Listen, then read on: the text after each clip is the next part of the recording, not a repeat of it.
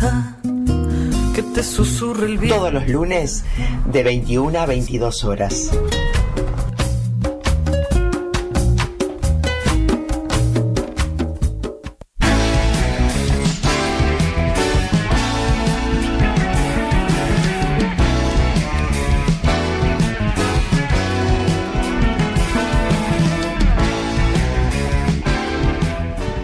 Y muchachos, ¿cómo, ¿cómo, andan, llueve? chicos? ¿Cómo llueve? ¿Cómo llegaron? ¿Pasó por agua? Esto es una locura. ¿Vos te agarró ese, la, la lluvia?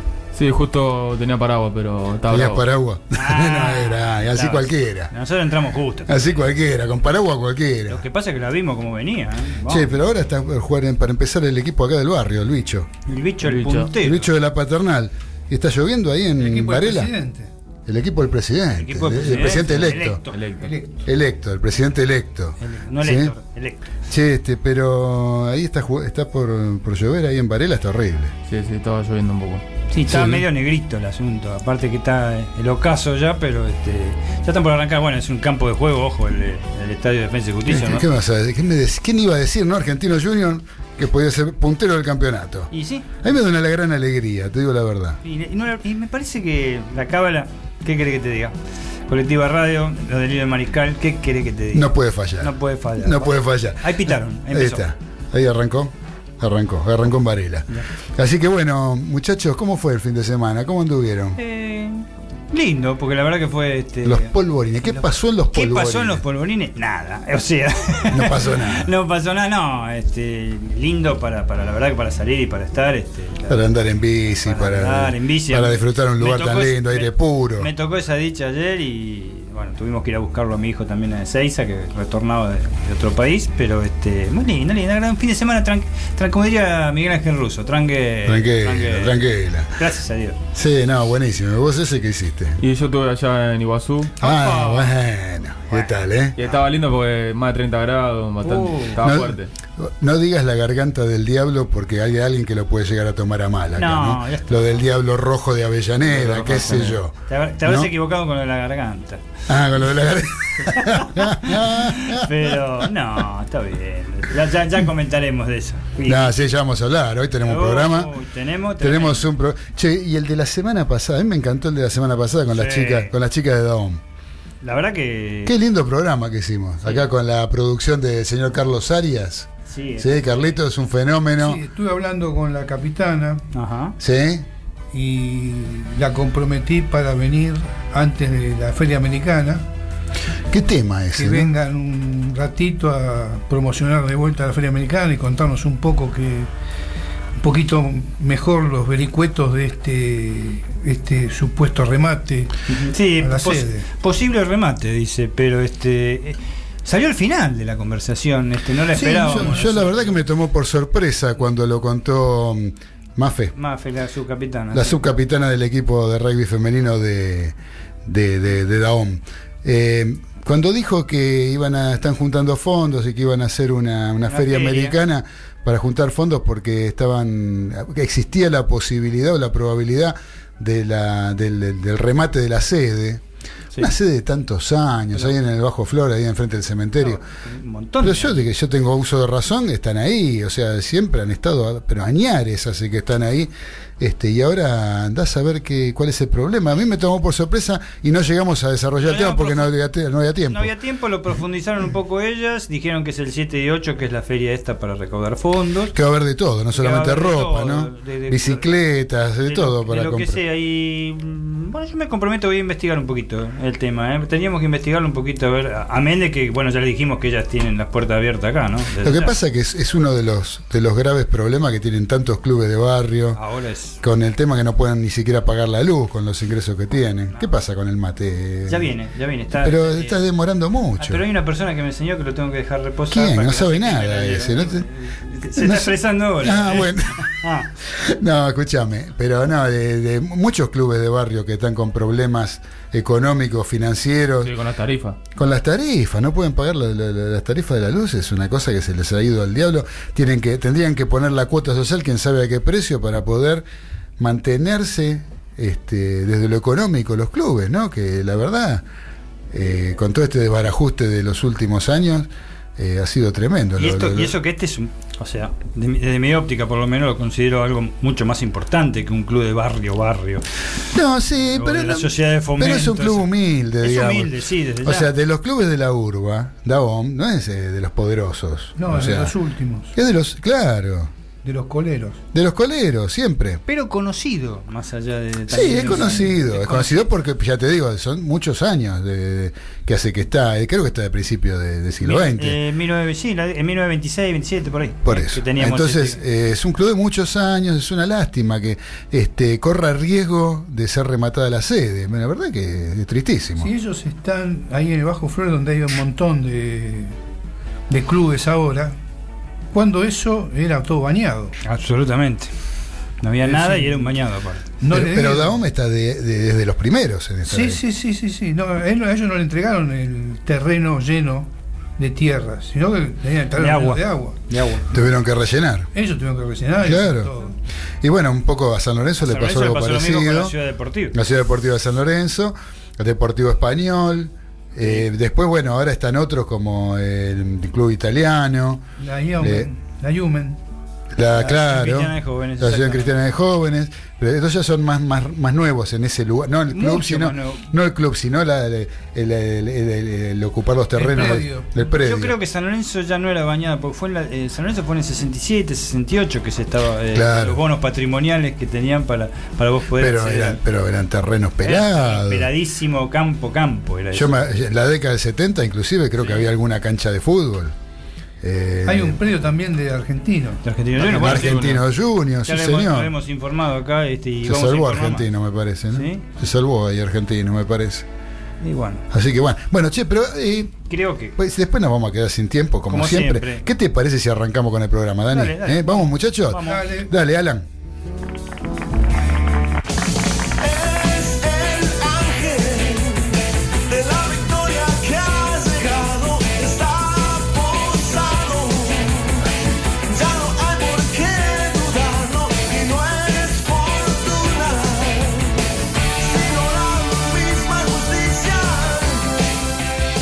Pero muy buenas tardes para todos los mariscales que están escuchando Radio La Colectiva.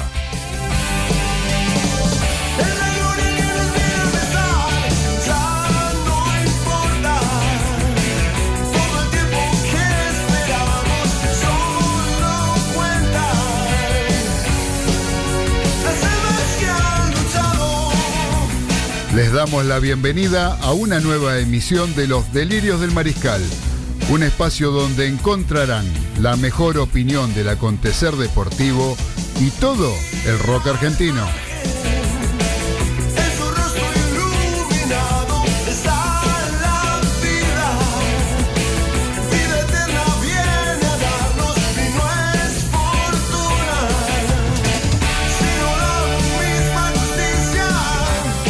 Mi nombre es Claudio Fernández y estamos como todos los lunes a las 19 junto al señor César Ceballos, Daniel Medina Baudino y Carlos Arias, compartiendo dos horas con lo mejor que trajimos para ustedes.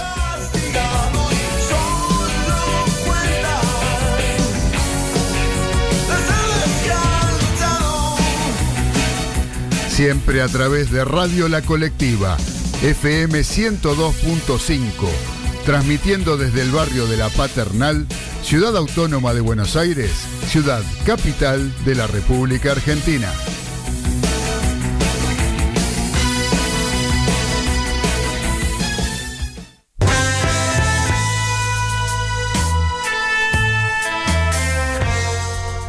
El placer de saludar a todos los mariscales que están escuchando y prendidos al aire de la FM 102.5 de la colectiva radio, una radio que nos está cobijando desde hace un tiempo y, estamos muy felices de que así sea, porque realmente la pasamos bien, compartimos con todos los mariscales, con todos los delirantes también, como dicen los muchachos, y también estamos contentos porque si uno realmente quiere hacer un programa de radio y hacerlo con libertad, no hay nada mejor que la colectiva, porque acá no hay ningún tipo de condicionamiento, podemos escuchar la música que queremos, hablamos de los temas que queremos y la pasamos realmente de primera. ¿sí? Hoy un programa de los delirios del mariscal imperdible. ¿Eh? Vamos a tener un programa bárbaro. Hoy estamos, hoy no, no, no, nos falló nuestra operadora, ¿no? Eh, la señorita Liana Rodríguez, pero tenemos a Alan Glide, acá un gran operador técnico, Ah, con la banda roja. Se Se- cruza, se cruza el pecho con la mano. Ajá. Eh, bueno, El señor se ve que es millonario, hincha de River, y por ese motivo lo felicitamos. contrasta con el anterior operador de Sí, la semana. sí, la, la semana pasada nos puso los goles de boca ese. sí, la verdad que fue, fue bravo ese. No, no puedo decir nada. No, pero decimos que la pasamos bárbaro. Así que, ¿cómo anda la mesa, muchachos? ¿Todo bien? Bien, Claudio, ¿cómo andás? Bien, ¿Todo fenómeno. Carlitos. Todo bien. ¿todo bien? Acá preparado para hacer un lindo programa hoy. Sí, sí. ¿Eh? Así que, bueno, para hacer un lindo programa está bueno que. Vamos a tener lo- que remar para hacer un programa tan lindo como el último. Sí, el último estuvo sensacional, ¿viste? El último, el de, el de las chicas de rugby de, de Daom, estuvo pero espectacular. Espectacular. Tuvo muy buenas repercusiones aparte. La gente muy contenta, lo escuchó, le gustó mucho. Todas las opiniones de las chicas estuvieron fantásticas. Y en el anterior tuvimos un intento de derrocar al, al jefe, pero no, no, no, no hubo, no hubo al Y acá este, estamos de nuevo. Estamos de nuevo, sí, así estamos que de- yo no digo nada. Como el, Le pertenezco. co- como el ave fénix. Reviviendo. así que bueno, muchachos, recuerden, eh, todos los mariscales, los que quieran comunicarse con nosotros, lo pueden hacer a el teléfono celular 11 49 47 9846, a través del cual nos pueden mandar mensajes de WhatsApp. ¿Eh? Ahí nos mandan los WhatsApp que quieran, hablados, con audio, escritos, como ustedes deseen. 11 49 47 9846. Después tenemos nuestras redes sociales, ¿sí? como por ejemplo el de la colectiva radio, Facebook e Instagram, al igual que el de los delirios del mariscal, donde no se pueden comunicar con nosotros. Ahí de paso pasan por el Facebook, por el Instagram, ponen un me gusta ¿eh? al- al Facebook del programa y pueden comunicarse y enviarnos el mensaje que deseen, que nosotros con todo gusto lo vamos a poner al aire. Les repito, la colectiva radio y los delirios del mariscal, Facebook e Instagram. El teléfono celular para mandar WhatsApp es el 11 49 47 9846. ¿sí?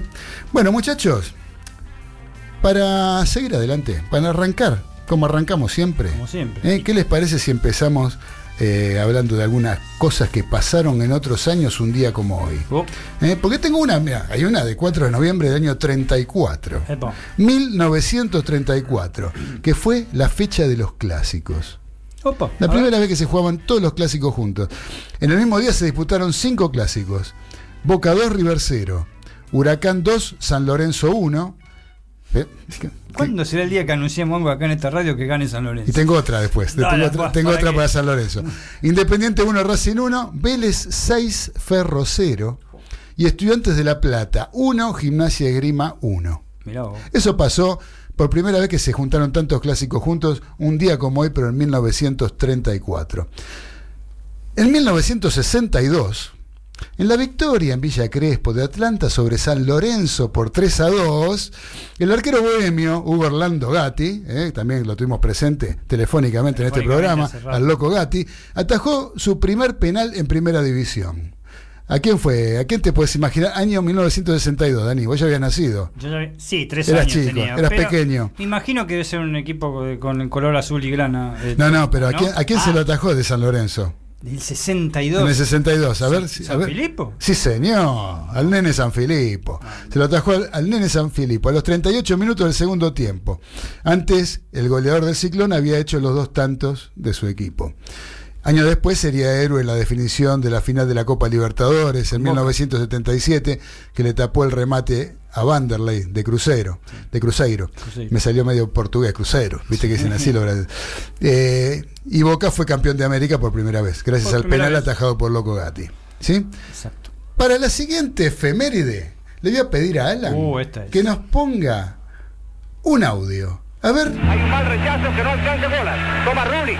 Habilita en este momento a su compañero Cárdenas. Va a tirar. Tira violentamente a la izquierda.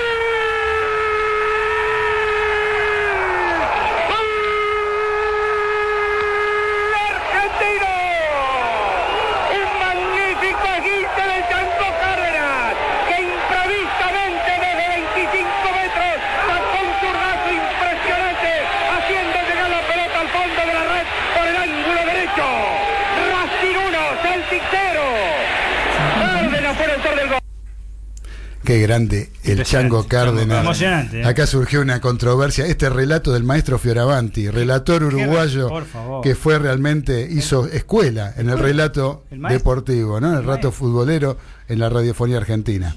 Yo tenía 8 años. Ahora, acá hay una controversia, ¿no? Sí. Eh, acá el señor Carlos Arias quiere decir algo. Fioravanti dice 25 metros, 25 metros ya fuera del área, y esto fue desde el centro de la cancha. No, vos No, pensás, un el, poquito, área- un poquito más adelante. Pueden haber sido 30, 35 metros. Pero bueno. el- el- el área tiene 16, Carlitos. Así que 16. tranqui- tranquilamente 25. pueden- 25 metros podrían haber sido. Ojo tres que- cuartos de cancha, fue tres cuartos que de cancha. Fioravanti tenía muy bien diagramada Sí. el tema de la cancha. ¿eh? Totalmente. Eh, En ese sentido. ¿Y cuál era entonces esta efeméride que trajimos el relato del maestro Fioravanti? Porque en 1967, un día como hoy, Racing se convirtió en el primer equipo argentino campeón del mundo, al derrotar en el Estadio Centenario de Montevideo al Celtic de Glasgow. ¿Sí? Escocia por 1 a 0 con el gol que acabamos de escuchar, de afuera del área del Chango Cárdenas. Eh, era el tercer partido definitorio de la Copa Intercontinental. Fue titulado La Batalla de Montevideo, Tremendo. Tremendo. ya que hubo cinco expulsados. Cinco expulsados. Tres. Basile y Rulli en la academia y Lennox, eh, Johnston, Johnston. y Hughes, Hughes, Hughes. En el escocés, en los escoceses. Qué jugador. Ese Johnston era. El Colorado, ¿no? El Colorado era terrible. Que los volvió locos a, a, a Perfumo, Basile. Lo volvió loco en Glasgow, lo volvió loco en, en, en, En Avellaneda. y lo volvió loco acá hasta que este, lo hicieron expulsar. Lo hicieron expulsar porque lo sacudieron de lo lindo, lo levantaban Sí, por el aire. Incluso a instancias de Basile cuando lo expulsan. Basile lo ha declarado que, que él se, que se y se lo llevó, no me acuerdo si a Lennox o a Hughes, pero se lo llevó. fue tremendo, fue eh, no hubo situaciones de gol. No hubo situaciones de gol. En un campo pelado, como el centenario, porque era tierra, eso. Este, este, el gol de Cárdenas fue de otro contexto. Televisar, yo tenía 8 años, televisaba el partido Canal 7 con Horacio Aielo, Ajá. transmitiendo y se cortó 25.000 veces por el cable coaxil, me acuerdo. Pero para el gol del Chanco Cárdenas estaba vigente. Bueno, pero vos acordate que las las transmisiones de televisión desde el Estadio Centenario de Montevideo venían por un cable que Sí, pasaba cable por abajo del río, Cable pero pasaba por abajo del agua. Pasaba por abajo del agua. Cuando había sudestada no veías un partido ni de casualidad. Cuando había mucho movimiento en el río, se cortaba cada dos minutos. Era una locura, no existía la microonda, No, ni existía, nada. bueno, mucho menos el satélite. No. Este, el tema es que eh, después, cuando dejó, cayó en desuso ese cable, eh, hubo hasta un- una controversia entre quién era el dueño del ¿Quién era cable. el dueño del- Se querían quedar con el cable los uruguayos y los argentinos por igual. No sé cómo se arregló eso. ¿Cómo se va a arreglar? No sé cómo Un se arregló. Por ahí un asado. En un asado, Juan. sea, eh, en sí, en fin. Un partido de truco. Sí, como dijiste vos. Es el primer campeón del mundo en, al- eh, en algo de fútbol de Argentina, Sí. porque este, ni la selección lo- fue de- mucho después, en el 78, y ot- hubo otros campeones intercontinentales. Pero el primero es un gran logro de Racing con un año este, fantástico y que venía ya del año anterior con el equipo de José. La verdad que fue un boom. Este, Y por eso dicen que es el primer grande. ellos dicen Racing, de Racing, Racing, este, Racing. pero no, eh, la conquista es, este, es espectacular. Eh, Seguro. Jugó contra el mejor equipo de Europa. Y no, y, y otra cosa, se jugaba. ¿Por qué se jugó en Montevideo? Te estarán preguntándose mucho. Claro, Nosotros estamos hablando del partido claro. de Montevideo. En, en Glasgow ganó el Celtic 1 a 0, sí. 1 a 0. En Avellaneda ganó Racing En- do- 2 a 1. En un partido que Un partido con gol de Raffo que pareció en offside. Hicieron de todo. Hicieron de todo. El Celtic, lo, lo- lo- el arquero del Celtic se llamaba este, Simpson, como los Simpson. Como los Simpson. Era un peticito y este, pero atajaba muy bien. Y cuando salen a hacer lo que nunca hacían los argentinos, los escoceses salieron a hacer precalentamiento. Mm. ¿Para qué? Había como 80.000 personas en ese tremendo estadio que tenía Racing todo y le tiraron un botellazo al tipo que le partieron la cabeza. No se suspendió el partido, entró uno que se llamaba Fallon, que no la vio por ningún lado. Por eso la violencia de años viene. Y ahí, de ahí empieza. Después la ratifica Estudiantes al otro año. Claro, ahora, eh, yo lo que quería referirme un poco era al, al sistema, ¿no? No, Ah, era- el sistema sí. no es que había un partido único en Japón, No, por no, ejemplo, no. como se jugó en alguna época la Copa No, no. Intercontinental, eh, sino que eran partido y de vuelta. Sí. Si no es ¿sí? empate. Y si había ganaba un partido cada uno, como fue en esta ocasión, lo que se jugaba un tercer partido En el continente del último partido. en el continente, el último partido y dentro de las 48 horas. Dentro del o 48, 72, no me acuerdo. Era algo eh, entre 48 y 72, pero la mayoría se hacían en 48 horas. En 48 horas. Una locura. eh. Una cosa de loco. Por eso se jugó en Montevideo, porque era cerca de acá, que se había jugado en Buenos Aires. Cruzando el río en 48 horas estaba. 10.000 ¿no? 10.000 argentinos. El y equipo de este, José. Sí. ¿Quién Sí. le sacó el invicto al equipo de José? Eh, River. River. River 66. Más y Sarnari. Más y Sarnari. Sí. Sí, señor. O Sarnari más. en ese orden, no, me sé cuál era el sí orden. no me Cancha. River. Cancha River 2 a 0. Eh, ¿Cómo formó el equipo de Pisuti, de Juan José Pisuti, el equipo de José? Eh, formó con Agustín Cejas, ese partido con el Celtic hablamos, ¿no?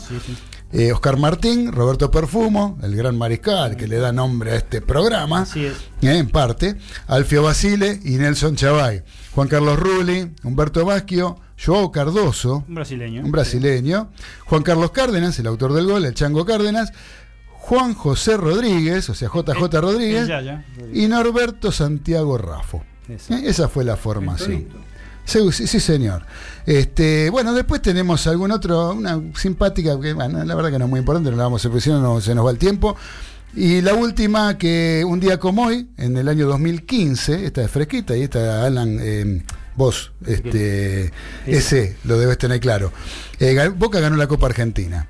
Al vencer en la final disputada en Córdoba, Rosario Central por 2 a 0 con goles de Lodeiro y Chávez. O sea, muy polémica esa. El encuentro es recordado por el polémico arbitraje de Diego Ceballos, que en la jugada que abrió el partido sancionó penal por una falta sobre Gino Peruzzi, cuando el jugador Geneise estaba claramente fuera del área. ¿Eh? Y eso fue que pasó también hace, no hace tanto, hace solamente cuatro años. Todos los hinchas de Boca, rapidito y al pie. Sí. Todos, la verdad, hay que ser honesto, eh, dijeron que había sido, no había sido penal. Todos. Sí, hay sí. uno que no haya. eh, Sí, es verdad. Estaban medio avergonzados. Eh, algunos que y el conocemos segundo sí, gol que fue de. En offside. En offside, De Chávez. de Chávez. de Chávez.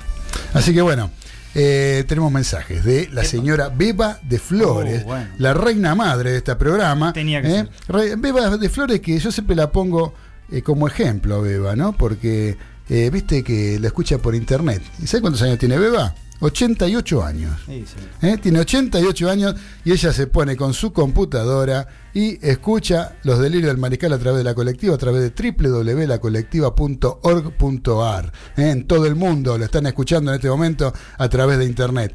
Y también Beba. ¿eh? A la que le mandamos un beso grande y es un ejemplo. Hay mucho- hay mucho que te dice, no, yo internet no, no sé, no puedo, no me sale, no me puedo conectar, que qué sé yo. Aprendan de Beba, 88 años. Cuando hay ganas de escuchar, se escucha. ¿eh? Y así que bueno, eh, y aparte que no lo escucha, se lo pierde. Ya. Problema de él. Así que dice, muy buena la charla previa, lo mejor para el programa de hoy. Bueno, muchas gracias querida Beba, te mandamos un beso grande. Gracias. Después lo tenemos otro que está a través de internet, muy lejos, ¿sí? Está escuchando el señor Robert en Long Island, Tenía que en ser. el estado de Nueva York. Robert no nos podía fallar. Nunca. Le mando un gran abrazo a Robert. Saludos, Robert. Un abrazo grande para Robert, que nos, el otro día le fallamos, pobre Robert, le fallamos con este serie retroponderosa que estuvimos sin luz. Bueno, pero son. Estaba cuestiones- preparadito Robert y este y otro amigo que tenemos en Honduras también, a Calixto, que también estaba Ah, preparado para escuchar a, a las series y bueno, le tuvimos que avisar que, que no era que no se podían conectar, sino que no teníamos luz. Así que pero el viernes que viene nos venimos con todo, con las series, con el profe, con el profe Veraza. Así que dice, hola Mariscales, acá presente disfrutando del programa. Un abrazo, el cable lo tengo en mi casa en Pando. El cable que se transmitía. Ah, se lo. Se lo, lo tiene Robert, mirá vos, Mirá en Pando. vos. ¿eh? en la ciudad en la ciudad más importante de, de- de- del Uruguay ¿eh? de- donde está nuestro querido amigo César Ceballos que Sí, acabo de César, algo, acá sí. tengo un audio Sí, sí. ¿Lo, lo- lo escuchamos el audio de César? Dale. Buenas tardes a todos los mariscales y a todos los oyentes de la radio colectiva. Bueno, este, hoy estamos de corresponsal exclusivo acá en Brasil. Este, para ser más exactos, estamos en Río Janeiro. Que bueno, estamos haciendo la cobertura y, averiguando y, este, hablar con los hinchas del Flamengo a ver qué opinan de esta final de la Libertadores, cómo lo ven al Flamengo, cómo lo ven a River, para tener este otra otra mirada, ¿no? De, no solamente de- del lado de, de, de River ni, ni- de Argentina, sino de acá de Brasil, inclusive algunos hinchas de, de otros equipos también van a opinar. Así que bueno, les mando un abrazo inmenso a todos. Este, en un ratito les mando este, la nota que tengo con los, con los distintos hinchas de los distintos equipos. Así que les mando un abrazo fuerte eh, al negro, a Daniel, a Ezequiel, a todos ahí, a Carlitos. Así que este, les mando un audio en un rato. Este, estoy en la calle, así que les mando un abrazo grande. Y este, vamos por el programa, que siga así. Adelante. muy bien querido César Ceballos Qué el mal- uruguayo más está famoso pas- Qué mal la está pasando. la está pasando mal el tipo está haciendo está haciendo la cobertura desde Río de Janeiro Es. ¿Eh? Que se embrome. Que se brome. Exclusiva. Exclusiva, ya nos va a mandar audio. Dijo, bueno, esperamos los audios, querido Sí, César. no. Esperamos los audios para ponerlos al aire de qué dicen nuestros amigos brasileños con respecto a la final que se va a jugar de la Copa Libertadores de América. Antes de ir a la tanda, Sí.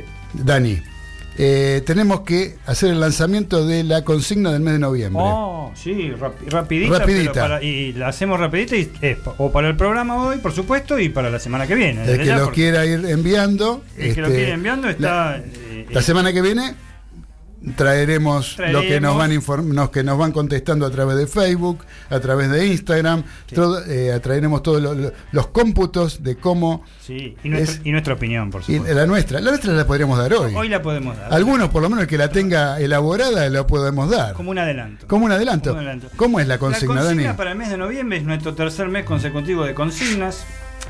A ver, y lo voy a decir en, en- en- en- en- ¿Cuál fue el peor jugador de fútbol de tu equipo que vos viste? Pero el peor, ¿eh? No sé si le entendió el E. ¿eh?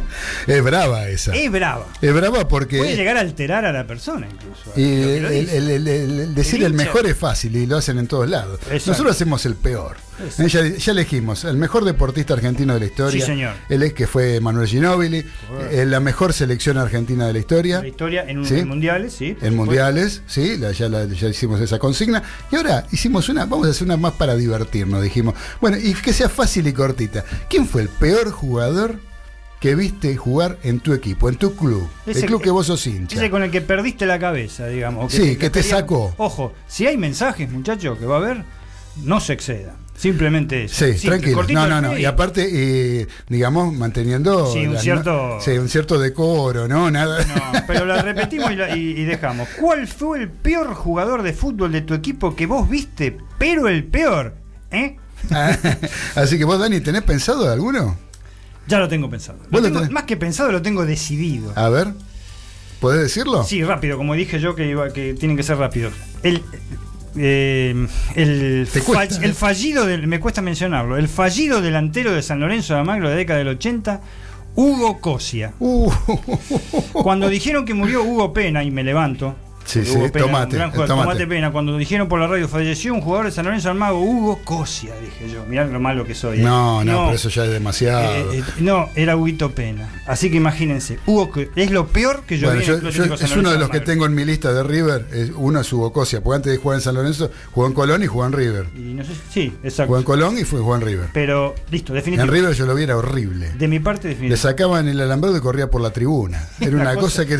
Tipo de piernas largas. Sí, no sí, qué sí, era, sí, sabía no qué se sabía qué si era. yo hubiera sido socio y estaba en la cancha, tiraba el carnet. te juro Eh, sí, eso es verdad. Yo estoy de acuerdo con vos con lo de Cosia. Era horrible. Una Sí. cosa horrible. Por ahí es una gran persona ahora, ojalá. No, que no, como nadie está haciendo juicio de valor de la personalidad. La persona es aparte. Estamos hablando de lo que hacía dentro de una cancha de fútbol. ¿eh? Lo- Nada. Que a lo mejor, a lo mejor son malas rachas. A lo mejor no era un mal jugador, pero en, en- en esos tiempos. Yo, por ejemplo, como arquero, el arquero de San Lorenzo actual, Navarro. Nico Navarro, que en Argentino Junior ha tenido buenos desempeños, en San Lorenzo mismo ha tenido buenos desempeños. En gimnasia también. Gimnasia. Pues yo lo vi en River, para mí fue el peor arquero que vi en mi vida en River. Era una, parecía, un, parecía un arquero amateur. Era espantoso, era parecido. Yo que he jugado liga de la Unión Argentina de Fútbol, he jugado en el Interbancario, he visto mejores arqueros en el, en el- en el Interbancario ¿eh? que, que- que ese muchacho Nico, Nico Navarro. Pero bueno, yo tengo otro elegido. Pero, a ver, vos ese tenés elegido en Boca, a ver, en tu equipo, en Y Boca. el brasileño Luis Alberto. Ah, ¿sí? Sí, pelado. ¿Cuál era ese? No me acuerdo. ¿En qué año? Uno jugó en 2010. Ajá. Con. No sé si con Alves o con Pompey. ¿Y por qué decís que era el peor? No, era muy mal, la verdad. Un defensor espantoso. Ah, sí, era un defensor. Este, sí. Y si no, también está Bonilla. No, no, pero tenés que definir Eh, uno. Uno. El que, el que te saca de quicio. Luis Alberto. No, Luis Alberto. sí. Luis Alberto. Luis Alberto. Arias. Archubi. Oh. Archubi. Archubi, ¿para vos fue el peor? Sí, eh, un muchacho que jugó en Lanús y jugó más o menos bien en Lanús. Sí. Sí, Lanús sí. Vino a River y me sacó, me sacó. Yo lo, lo insultaba, No, yo, vos sabés que, claro, pasa eso, sí. lo insultaba. Así que bueno, es, ¿para vos es Archubi? Archubi. Archubi. Yo vos sabés que yo tengo, el jugador que me sacó en River a mí, el único en mi vida que he llegado a insultarlo en River fue Rogelio Funes Mori. peor que Cookie Silvani. A Rogelio Funes Mori, una vez eh, había gambeteado al arquero y todo con el arco libre la tiró afuera, y ahí me sacó. Que me acuerdo que mi hijo me agarraba y me decía, te va a hacer mal, papá, te va a hacer mal, papá. Me sacó, yo no lo podía creer, no lo podía creer sobre la hora, un partido que, que iba patando arriba y metía el gol del triunfo, esquivó al arquero todo y la tiró afuera, increíble, no se podía creer. Bueno, pero voy a elegir, para mí voy a elegir a un jugador que jugó en River, extranjero, peruano, Yosemir Bayón. Sí, que no lo con- Yosemir Bayón no podía parar la pelota. Yo no sé cómo lo convocaban a la selección peruana, ese Sí, muchacho. Y River lo usaba eso para que eh, en ese momento tenía una sanción que cumplí Coco Lamela. ¿Sí? Eric Lamela, que juega Eric, ahora en Tottenham, Eric, ¿sí? Tenía que cumplir, entonces lo usaban porque estaba el famoso artículo 225, entonces lo mandaban a la selección Ese 225. y lo traían lesionado siempre para que juegue Lamela por el 225, pero era una cosa espantosa ese muchacho, nunca vi nada peor yo que Yosemir Bayón, peor que Archubi para mí. Mirá vos. Sí, sí. Eh, ser. para mí, Yosemir Bayón. Bueno, muchachos, tenemos que ir a la tanda, pero antes vamos a escuchar un tema musical. Bueno, ¿cómo Porque no? hoy, ¿saben quién musicalizó? ¿Quién? El señor Diego de Goldney. No. ¿Sí? Diego de Goldney nos mandó los temas que él quería escuchar. Bueno, me Y parece. vamos a empezar con uno de un disco del año 1982 del señor Charlie García, leyendo de la cama al living. Oh, ¿sí? espectacular. Con un tema que me pidió exclusivamente para él, para el señor. Y todos lo vamos a disfrutar porque la verdad que es un tema muy lindo. Charlie García, No bombardea en Buenos Oh. Aires, 1982. Dale, Ale, vamos a escucharlo.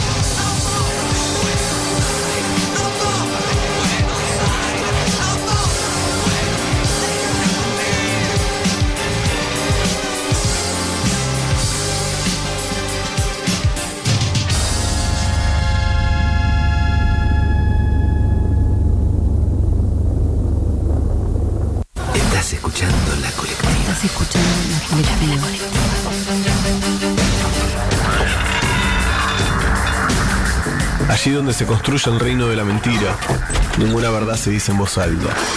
En voz alta se emiten palabras truncadas, que se burlan de los discursos, porque rige la prohibición tácita de hablar. Donde los fuertes ganan, las palabras engañan. A donde lleguemos, para quien quiere escucharnos. La colectiva. Construcción participativa. Comunicación alterativa.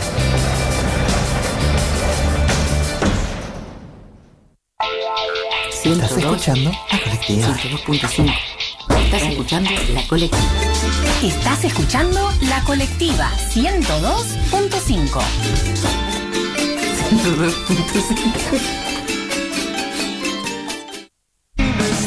Hola, somos Eléctrico Nogal y el 15 de noviembre vamos a estar tocando en el Jardín de los Presentes en Caballito. Enredando las mañanas. El programa de la Red Nacional de Medios Alternativos. De lunes a viernes. De 10 a 12 horas. Radio La Negra. Zumba la turba.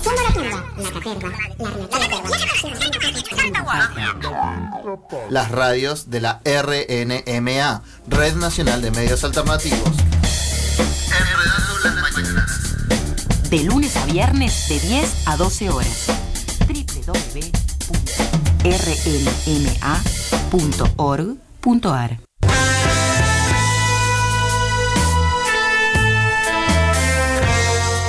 Estás escuchando Los Delirios del Mariscal a través de Radio La Colectiva, FM 102.5.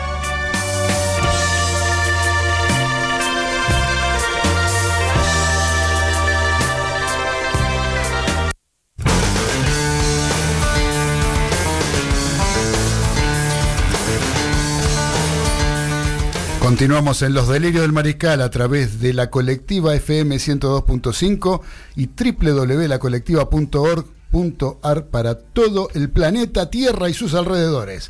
Así que bueno, eh, tenemos más mensajes acá. Sí, tengo un mensaje. Hay, hay un hincha acá que está festejando alguna cosa, Sí. pero no nos dice quién es y nos manda una voz extraña. Pero está bueno, a ver, yo lo voy a poner. A ver ustedes qué me Dale, dicen. Por ahí el guasón. A ver quién es. Hoy es una fecha muy especial para el pueblo racinguista. Así que decidí entonar una canción en homenaje a tan gloriosa fecha, el primer campeón del fútbol argentino, el primer campeón mundial, al que puso las bolas y trajo la copa. Ahí va mi tema.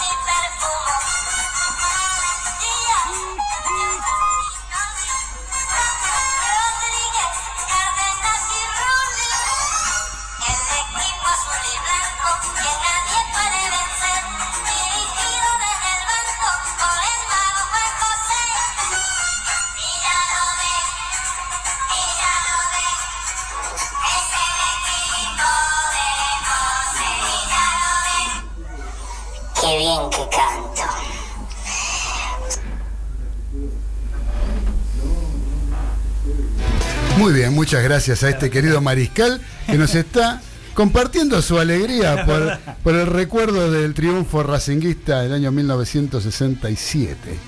¿Eh? Así que bueno, gracias a quien seas. ¿eh? Porque con esta voz la verdad que no sé quién es. sé, Pero no importa, eh, no importa, pero bienvenido sea.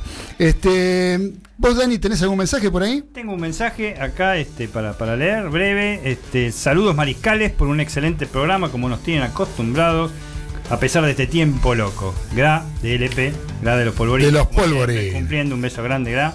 Y este, bueno, un mensaje más. Muchas gracias, querida Gra. Te mandamos un beso grande y gracias por estar, como siempre, acompañándonos desde los polvorines.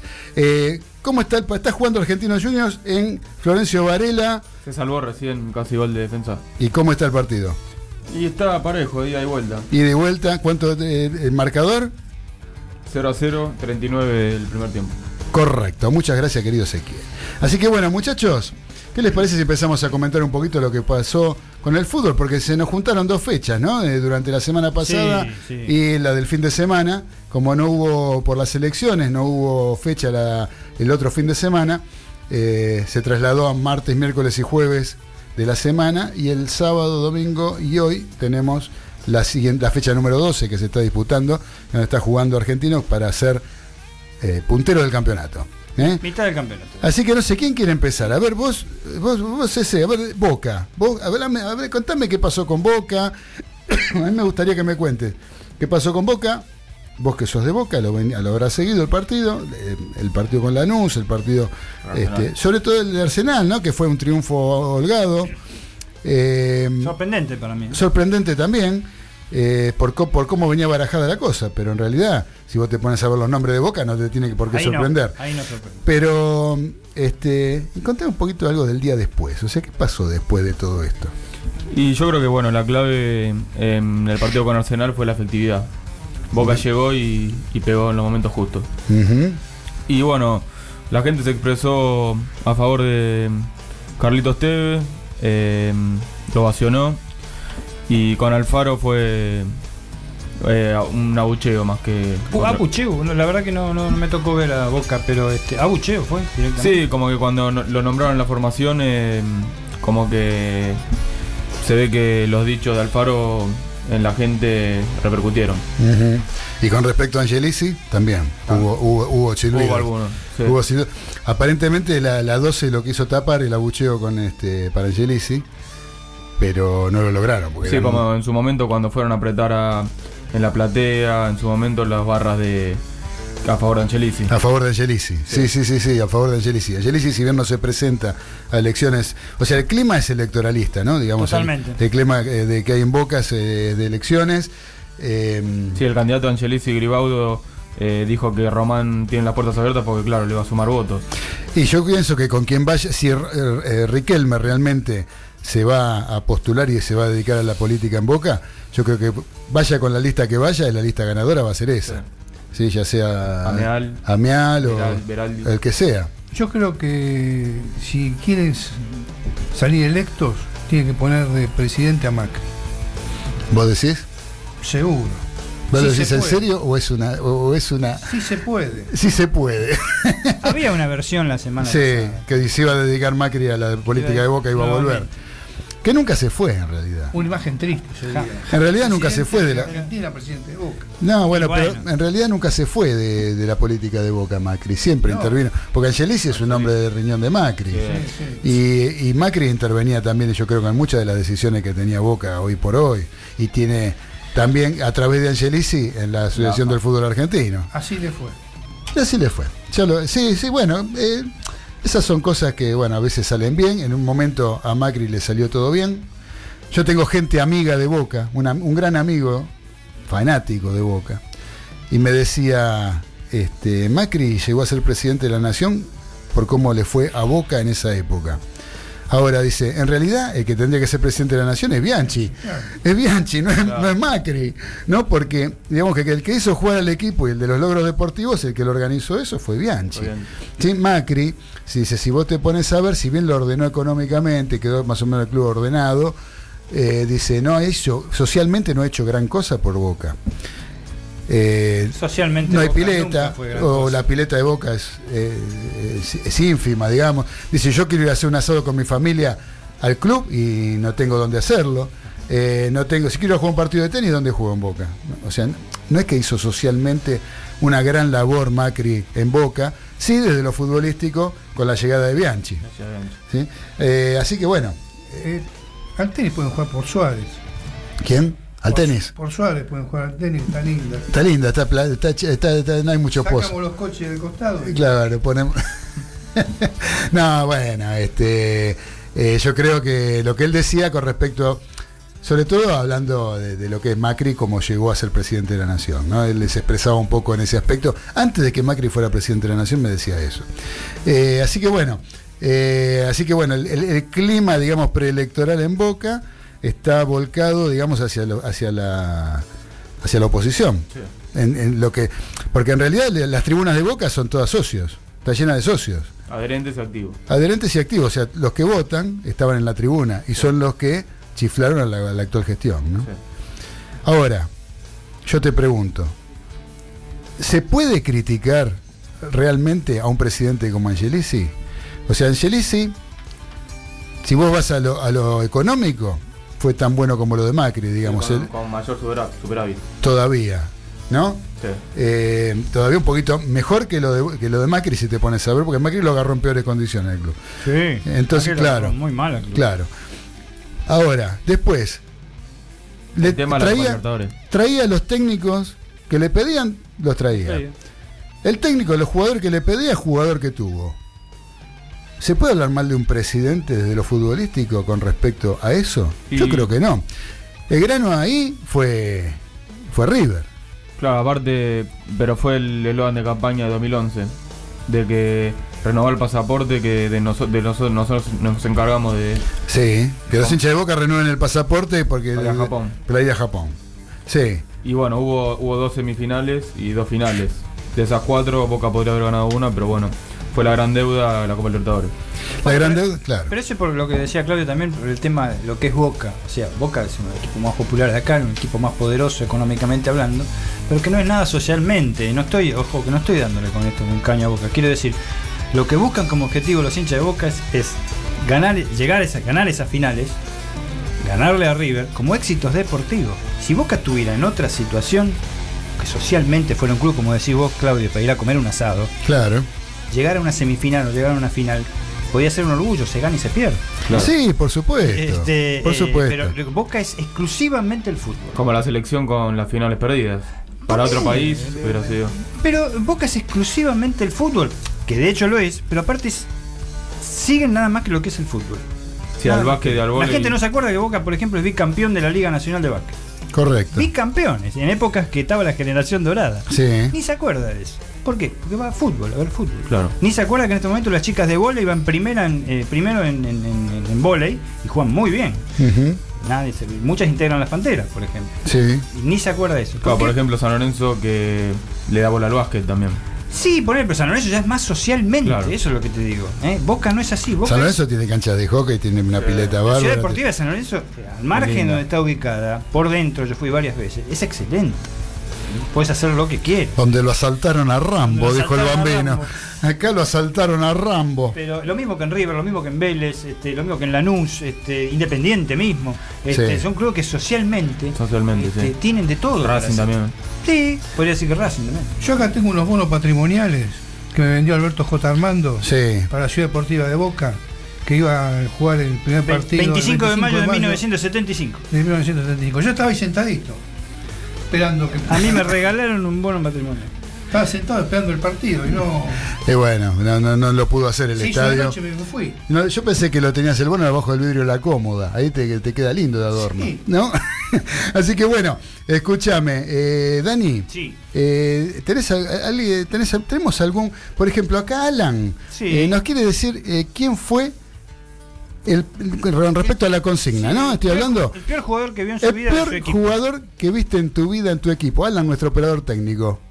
Hablé del uruguayo, el número 2. uy, ahora se me fue a mí el nombre. eh, Lucas. eh, Lucas, Máximo Lucas. De River Plate, Sí, aclaremos. De River Plate. Pero el que más nervioso me puso y que me perdone, pero eh. A mí me puso muy nervioso jugando en River Loeshborn. Alan Loesch. Al- Alan Loesborg, ponemos el voto para Loesborg, el peor jugador que vio en la historia de River. Y Graciela por ahí andaba, nos decía también, no sé si nos quiere de contar, eh, quién era, quién es el peor jugador que viste en tu primero cuál es tu equipo y quién es el peor jugador que viste en la vida. No, no es mi equipo, es el de mi hija. Ah. Yo me gusta, veo, pero eh, ella es de Racing. Sí. Y ella dice que Cáceres. Que- Al paraguayo. El paraguayo. Ah, que no hizo nada que- en Racing, hizo de todo en otros lugares. Entonces odia. Tiene razón que historia de Cáceres no hizo nada en Racing, es odiado por casi todos los hinchas de Racing y triunfó y de qué manera en Newell's y en la selección paraguaya. Este, eh, así que, este, ¿cómo? ¿Es el 6 que estuvo en River también? No, No. no, no, no, no, no, No, no, no. Ese es el que tuvo en Boca No, también. claro, que jugó en Boca y jugó en River y jugó en Boca. Vos decís paraguayo juega dos, no, que reemplazó a Celso Ayala en River. No, no, no. No, no, no, es otro, es otro, otro Cáceres. Otro, bueno, Otro Cáceres. tenemos ya. Un- anótale un voto a ya está, Cáceres. ya está, ya está, ya está puesto. Así que bueno, ¿cómo está el partido ese? Y terminó el primer tiempo 0 a 0. 0 a 0 terminó el primer tiempo y hay bronca ahí, ¿no? Hay, hay algunos problemas ahí, eh, está, este, lo veo a bien. Torrent quejándose de que le pegaron a Torrent. Si le pegaron a Torrent, Estamos quiere todos- decir que estamos hechos. Ya no hay mucho más que hablar y ni mucho más que decir, ¿no? Así que bueno, lo que sería un acto de justicia en realidad, ¿no? Sí, bueno, este, un ladrón robó otro. Eh, claro. 100 años de perdón. No se puede quejar nunca. Uh, sí, no, tiene- pero le pegaron mal. razón, ¿eh? casi lo quiebra. Era para expulsión eso. ¿eh? Ahí estaban repitiendo la jugada. Tiene dio razón. con todo. Era para el 3 de. de me Bien. sale rengueando Torren. Y bueno, ya es, ya es mucho decir, ¿eh? Ya es mucho decir que, que, que sacarlo rengueando a Torren. Y La con la que- policía al lado. Ay, Dios mío. Es una cosa. Así que bueno, eh, Dani, San Lorenzo de Almagro. dale, vamos con San Lorenzo. Rápido, este, cortito del pie, como digo yo. Bueno, una nueva derrota de San Lorenzo contra Independiente, anoche 2 a 1.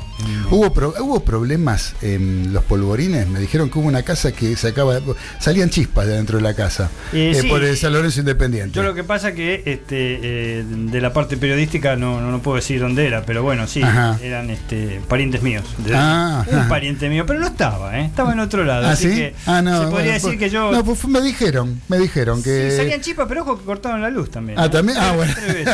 Este, de Noro que no estuvo bien el fin de semana en Polvorines. Bueno, no, pero este se, encontraron dos equipos, como lo dicen todos los diarios. Es, es- es redundante lo que digo, en crisis, en grandes crisis, ¿no? Independiente que, que, que viene de una crisis, este, que está en una crisis muy importante. Ambos equipos con técnicos alternativos de divisiones inferiores. ¿m? Monarris en San Lorenzo con de reserva y Verón en Independiente que es de las inferiores, no de reserva, pero sí de las inferiores. Eh, la verdad que San Lorenzo sigue tan desconexo este, como en- desde que empezó con las derrotas, es su cuarta o quinta Cuarta. cuarta derrota consecutiva, pero tiene seis derrotas ya. No creo que pueda aspirar a mucha, a pesar que no está tan lejos, porque el campeonato es muy parejo. Pero realmente no rindió en todas sus líneas. Eh, Lo mejor que tuvo San Lorenzo fue la reaparición de una persona que muy querida en la institución, que es Sebastián Torrico. Que si no fuera por él nos comíamos cuatro ayer. Sin ser independiente, este, repito, este, eh, eh, sin ser independiente muy superior. No, Este, sí. pero, eh, Pero fue un lindo partido. Segundo tiempo el se segundo puso. tiempo estuvo lindo. El estuvo emocionante. espantoso el primer tiempo, la verdad. Dos equipos que carentes de ideas, sin situaciones de gol. Eh, llega un gol de Manuel que hace Independiente. Este, mm, hablábamos hoy que pareció mucho al gol que le hizo Martín Palermo a River por la Copa Libertadores. ¿te Sí, sí, Este, el 3 a 0. El de la muleta. El de la muleta, porque en este caso era muleta doble. Por lo menos se dio vuelta, miró, la acomodó. Tardó en darse vuelta lento. y la puso, La puso pase- al lado de un palo. eh, un pase de rastrón dentro del área. Eh, San Lorenzo empató en una jugada este, eh, realmente Aislada. aislada, nunca, salvo después un, tiro en el travesaño de Colochini. El penal que le cobraron a Independiente fue absolutamente justo, fue una mano de quizás uno de los peores jugadores que tiene San Lorenzo de Almagro, que es este, Cachila Arias. Este, y aunque en este momento la categoría de peores creo que la tienen casi todos. Pero un triunfo justo, en realidad Independiente, San Lorenzo sigue en caída. Se hablaba que la crisis es total, la crisis institucional de una manera que la gente no lo sabe, eh, está totalmente acéfalo el club. Y este, parecía que Néstor Golosito iba a ser el nuevo técnico, Golosito se encargó de desmentirlo hoy. ¿Mm? Sí, Eh, lo que no quiere decir Lo nada. que en no quiere decir ¿no? nada, porque esto ya saben cómo es. Pero eh, un futuro nada promisorio para San Lorenzo, no está perjudicado en nada, no lo perjudican Lo- los las expulsiones, nada. Lo, lo que, lo que aclaró Gorosito es que no tuvo contacto con la gente de San Lorenzo todavía. No tuvo contacto, exacto. Todavía. No quiere decir que, no quiere decir que, que en el futuro lo tenga. Pero por el lado de Independiente, este Independiente ganó justamente, también un equipo en crisis, una hinchada bastante agresiva ayer, ya cuando San Lorenzo metió el empate los querían matar. Sí, sí, Este, sí. Pero cada vez que se propuso atacar Independiente con cualquiera de sus jugadores podía vulnerar a un equipo que tenía cinco defensores de entrada. Y Pablo Pérez hace un gol en contra, ¿no? No. Sí, sí, sí. Ah, y se la sí. quiso dar al arquero de, de tres cuartos de cancha, digo, casi mitad de cancha. Sí. La tiró por arriba, le picó adelante a la campaña y salió por arriba al Cuando iban travesaño. 2 a 1. Este, concuerda también como lo que está atajando también campaña. ¿eh? También calculó un poco mal campaña. Sí, sin duda. También calculó. Pero Sí, está bien. eh, pero no, no si, si el empate entraba de San Lorenzo, eh, no digo absolutamente inmerecido. Independiente ganó con, lo, con lo justo, pero bien. Y bueno, la realidad uno ya tiene 16 o 17 puntos como, como Independiente y otro se, se, se- se hunde como San Lorenzo. Independiente tiene un partido menos, ¿eh? Ojo, eh, si gana se puede prender con Newell. No, seguro. Eh, yo creo que el, el tema de San Lorenzo yo creo que ya es preocupante con respecto al año próximo Tremendo. en lo que tiene que ver con el promedio. El promedio es malísimo. Eh, cuesta decirlo, pero es así, tiene un muy mal promedio. Cuando se le limpie la última campaña con respecto a los promedios a San Lorenzo el año próximo, la campaña del el próximo torneo, Penúltimo.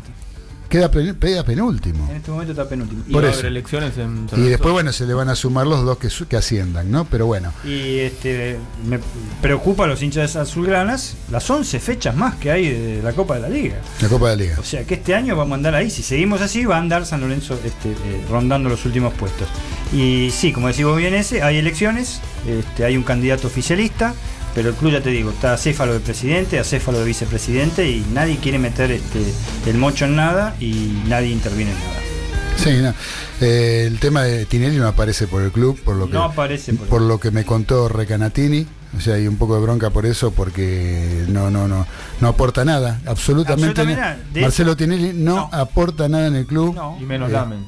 No, ¿Y? ahí está justamente el tema. Claro. De hecho, el- el- el- después de la desastrosa participación contra Defensa y Justicia, eh, esa misma tarde Lamens tendría que haber aceptado la renuncia de Pisi o lo haberlo echado.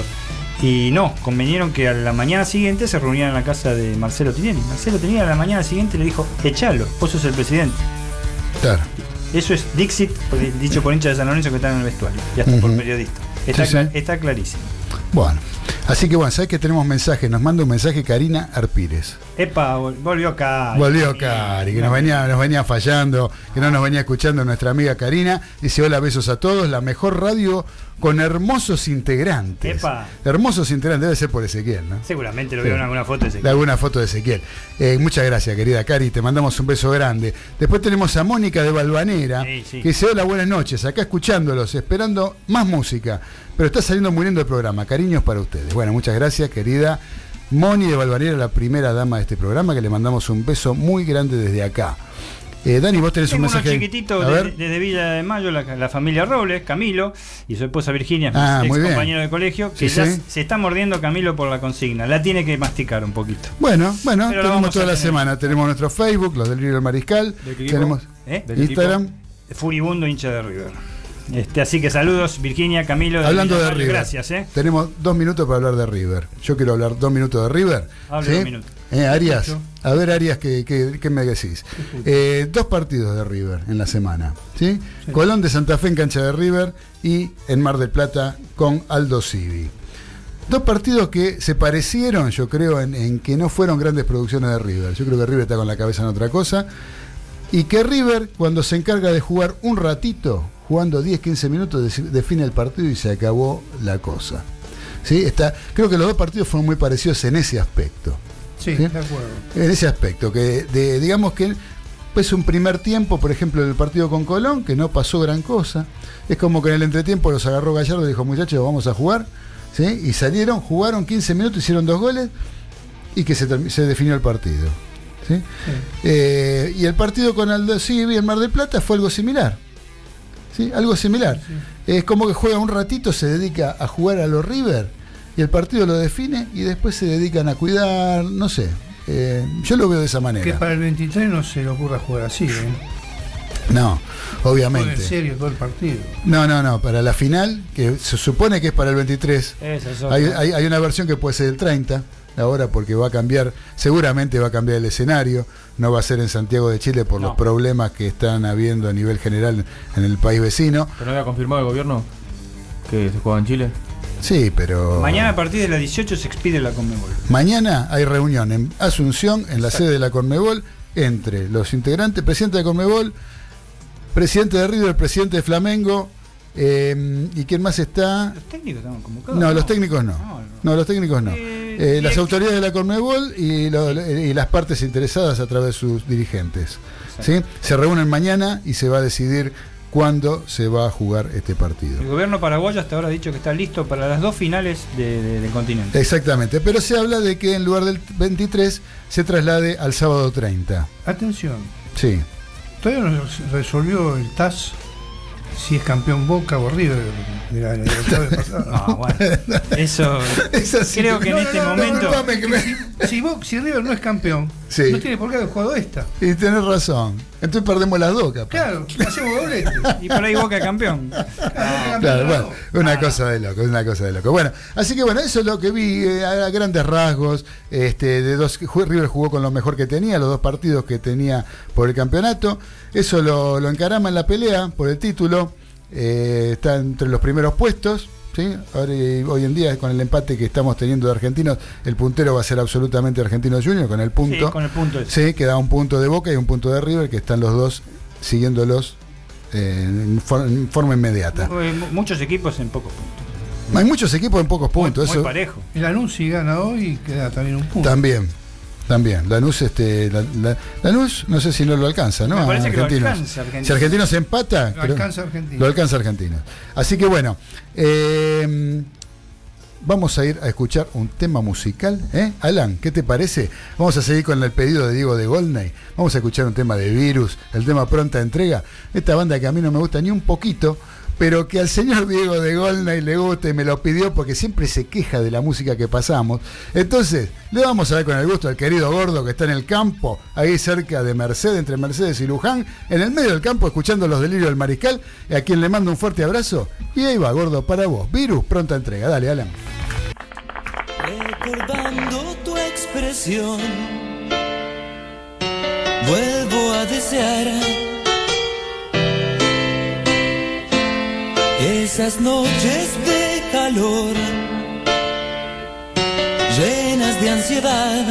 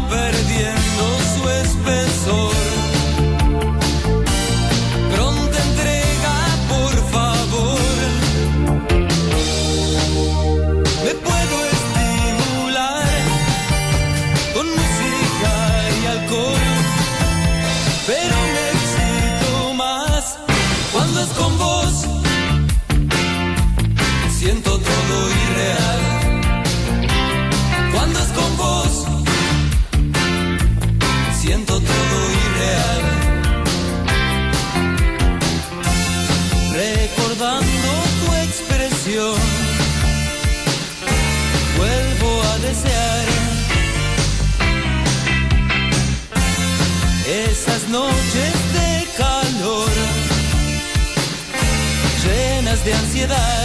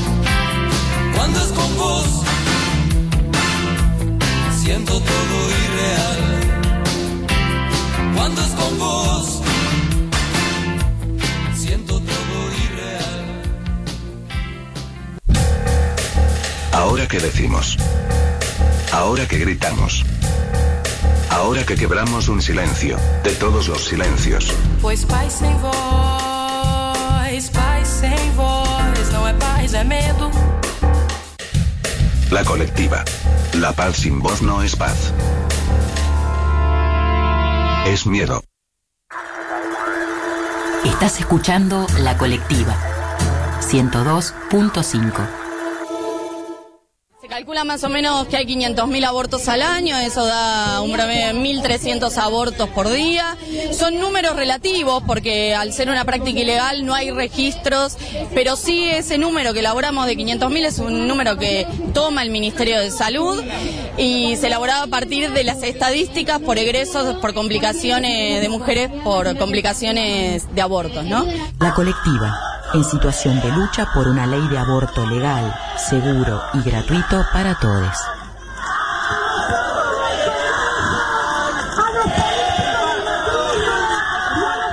Cuando cruces esta puerta sonora, tendrás que primero dejar el pasado atrás.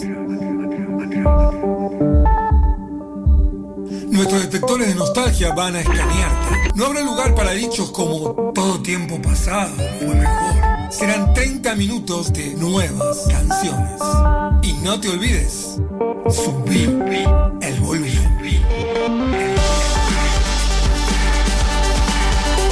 Subí el volumen. Espacio de música nueva. Lunes, miércoles y viernes, 13 horas. Por Radio Colectiva.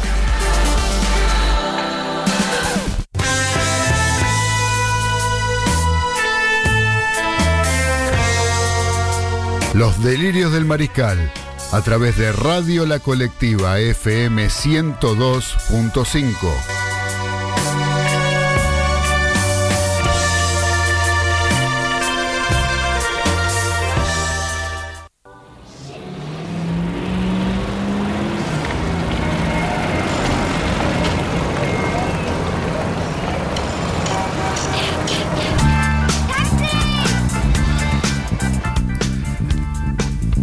Continuamos en Los Delirios del Mariscal a través de la colectiva FM 102.5 y a través de internet www.lacolectiva.org.ar donde vamos a seguir adelante con nuestro programa y en este momento con una comunicación telefónica con un exjugador, ex- un, un gran exfutbolista, ¿sí? y con actualmente ocupado eh, e integrado lo que es la vida política del país y como legislador de la de la ciudad de Buenos Aires, electo de la ciudad de Buenos Aires.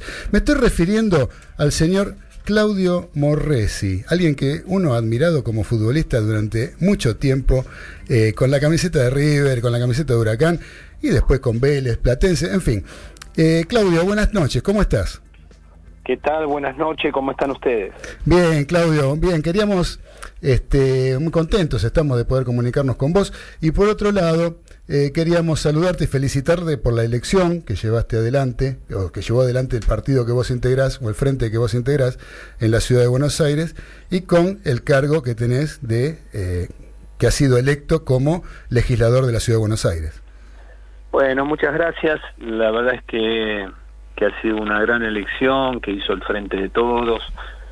Logró más de 700 mil votos a nivel nacional para que Alberto Fernández sea presidente, para que este tiempo de tanto tantos retrocesos, de tanta pérdida de derechos, de tanta miseria planificada que hemos tenido durante cuatro años, tenga un fin. Desgraciadamente no nos alcanzó para que el mensaje de, de tratar de que sea una ciudad más, más justa, más igualitaria, y que se terminen estos 12 años de, del Macri, de la reta en, en la ciudad, no nos alcanzó, la gente no nos dio esa posibilidad de gobernar cuatro años para después sí poder evaluar lo que hace un gobierno y lo que hace otro gobierno, pero seguiremos trabajando en una legislatura un poco más equitativa en, en cantidad de, de votos, por más que sigue teniendo la mayoría, el, el, el PRO ya no tiene una mayoría absoluta como tenía antes que le permitía hacer lo que quisiera con, con las decisiones, ¿no? Así Eso yo creo que, que es, que es más que importante ese logro. Eh, con la historia que tiene la, la ciudad de Buenos Aires en general, ¿no? O sea, la elección que, que realizó el Frente de Todos fue realmente, yo creo que fue bárbara en la ciudad de Buenos Aires, encabezado por Lamens, un hombre del fútbol, igual que vos. Eh, creo que históricamente no, no, no- eh, mirás para atrás y el justicialismo y el peronismo en general no ha ganado en la ciudad de Buenos Aires. No sé si alguna vez ha sido elegido, ¿no? Sí, no, fue una muy buena elección que abre un camino, ¿no? Que, da la posibilidad que tal vez dentro de cuatro años, eh, ya sea Matías o alguien del espacio este del Frente de Todos, con un gobierno de Alberto Fernández mejorando la, la calidad de vida de las grandes mayorías, eh, hace, eh, bueno, pensar que va a haber un acompañamiento. ¿no? Esperemos que así sea, de todo corazón. Eh, eh, Claudio, eh, te quiero preguntar porque vos tuviste una, una trayectoria importante como secretario de Deportes de la Nación durante 10 años, ¿no?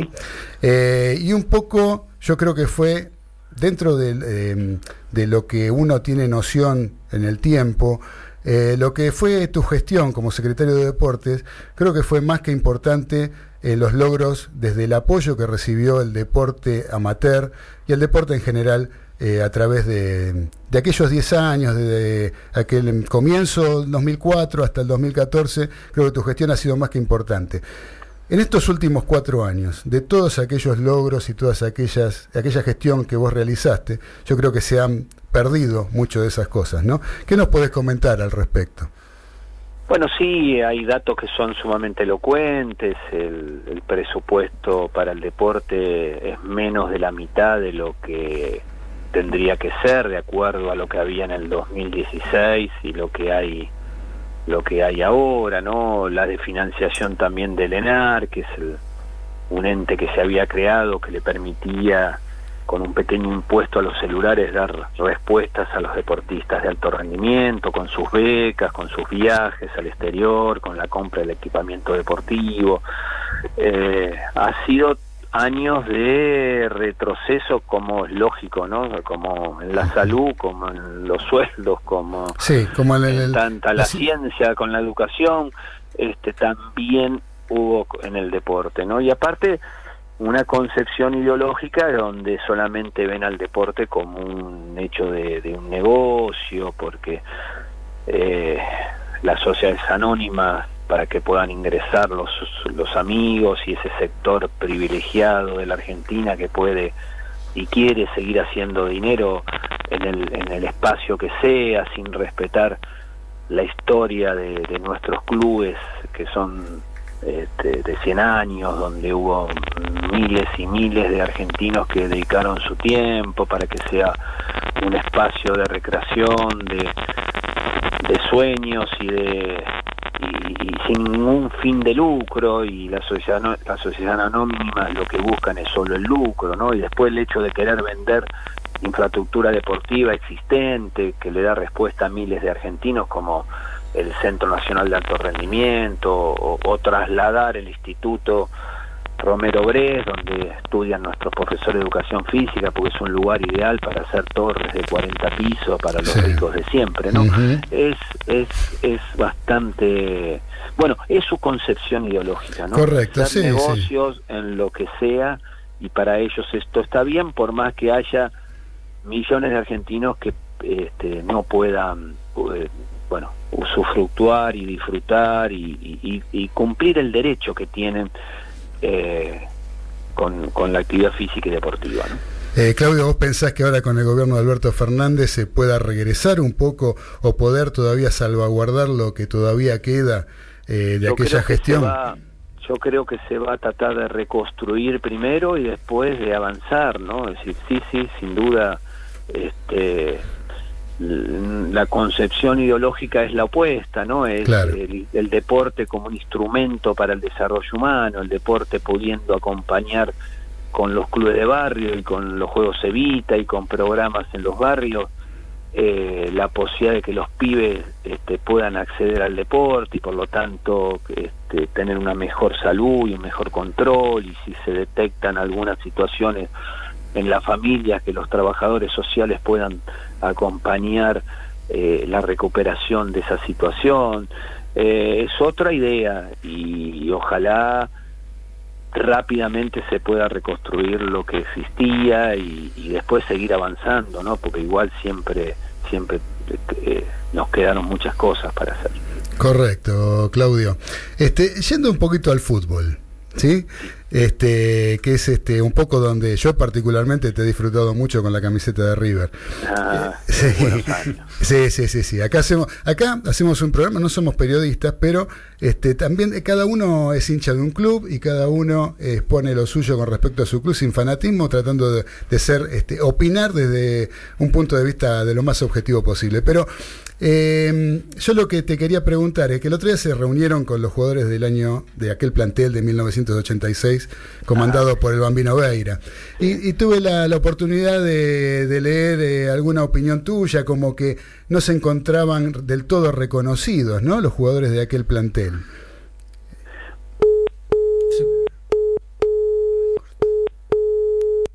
Bueno, tenemos un- una interrupción. Una interrupción muy habitual. Una interrupción. Bueno, a ver si podemos en en- a ver podemos retomar la charla con Claudio Morresi que estaba Muy interesante, realmente ¿eh? más que interesante, Más ¿no? interesante. Más que interesante. Así que ahora vamos a ver, está Alan tratando de, de volver a restablecer la comunicación. Mientras tanto, ¿cómo está el partido en Florencio Varela, Ezequiel?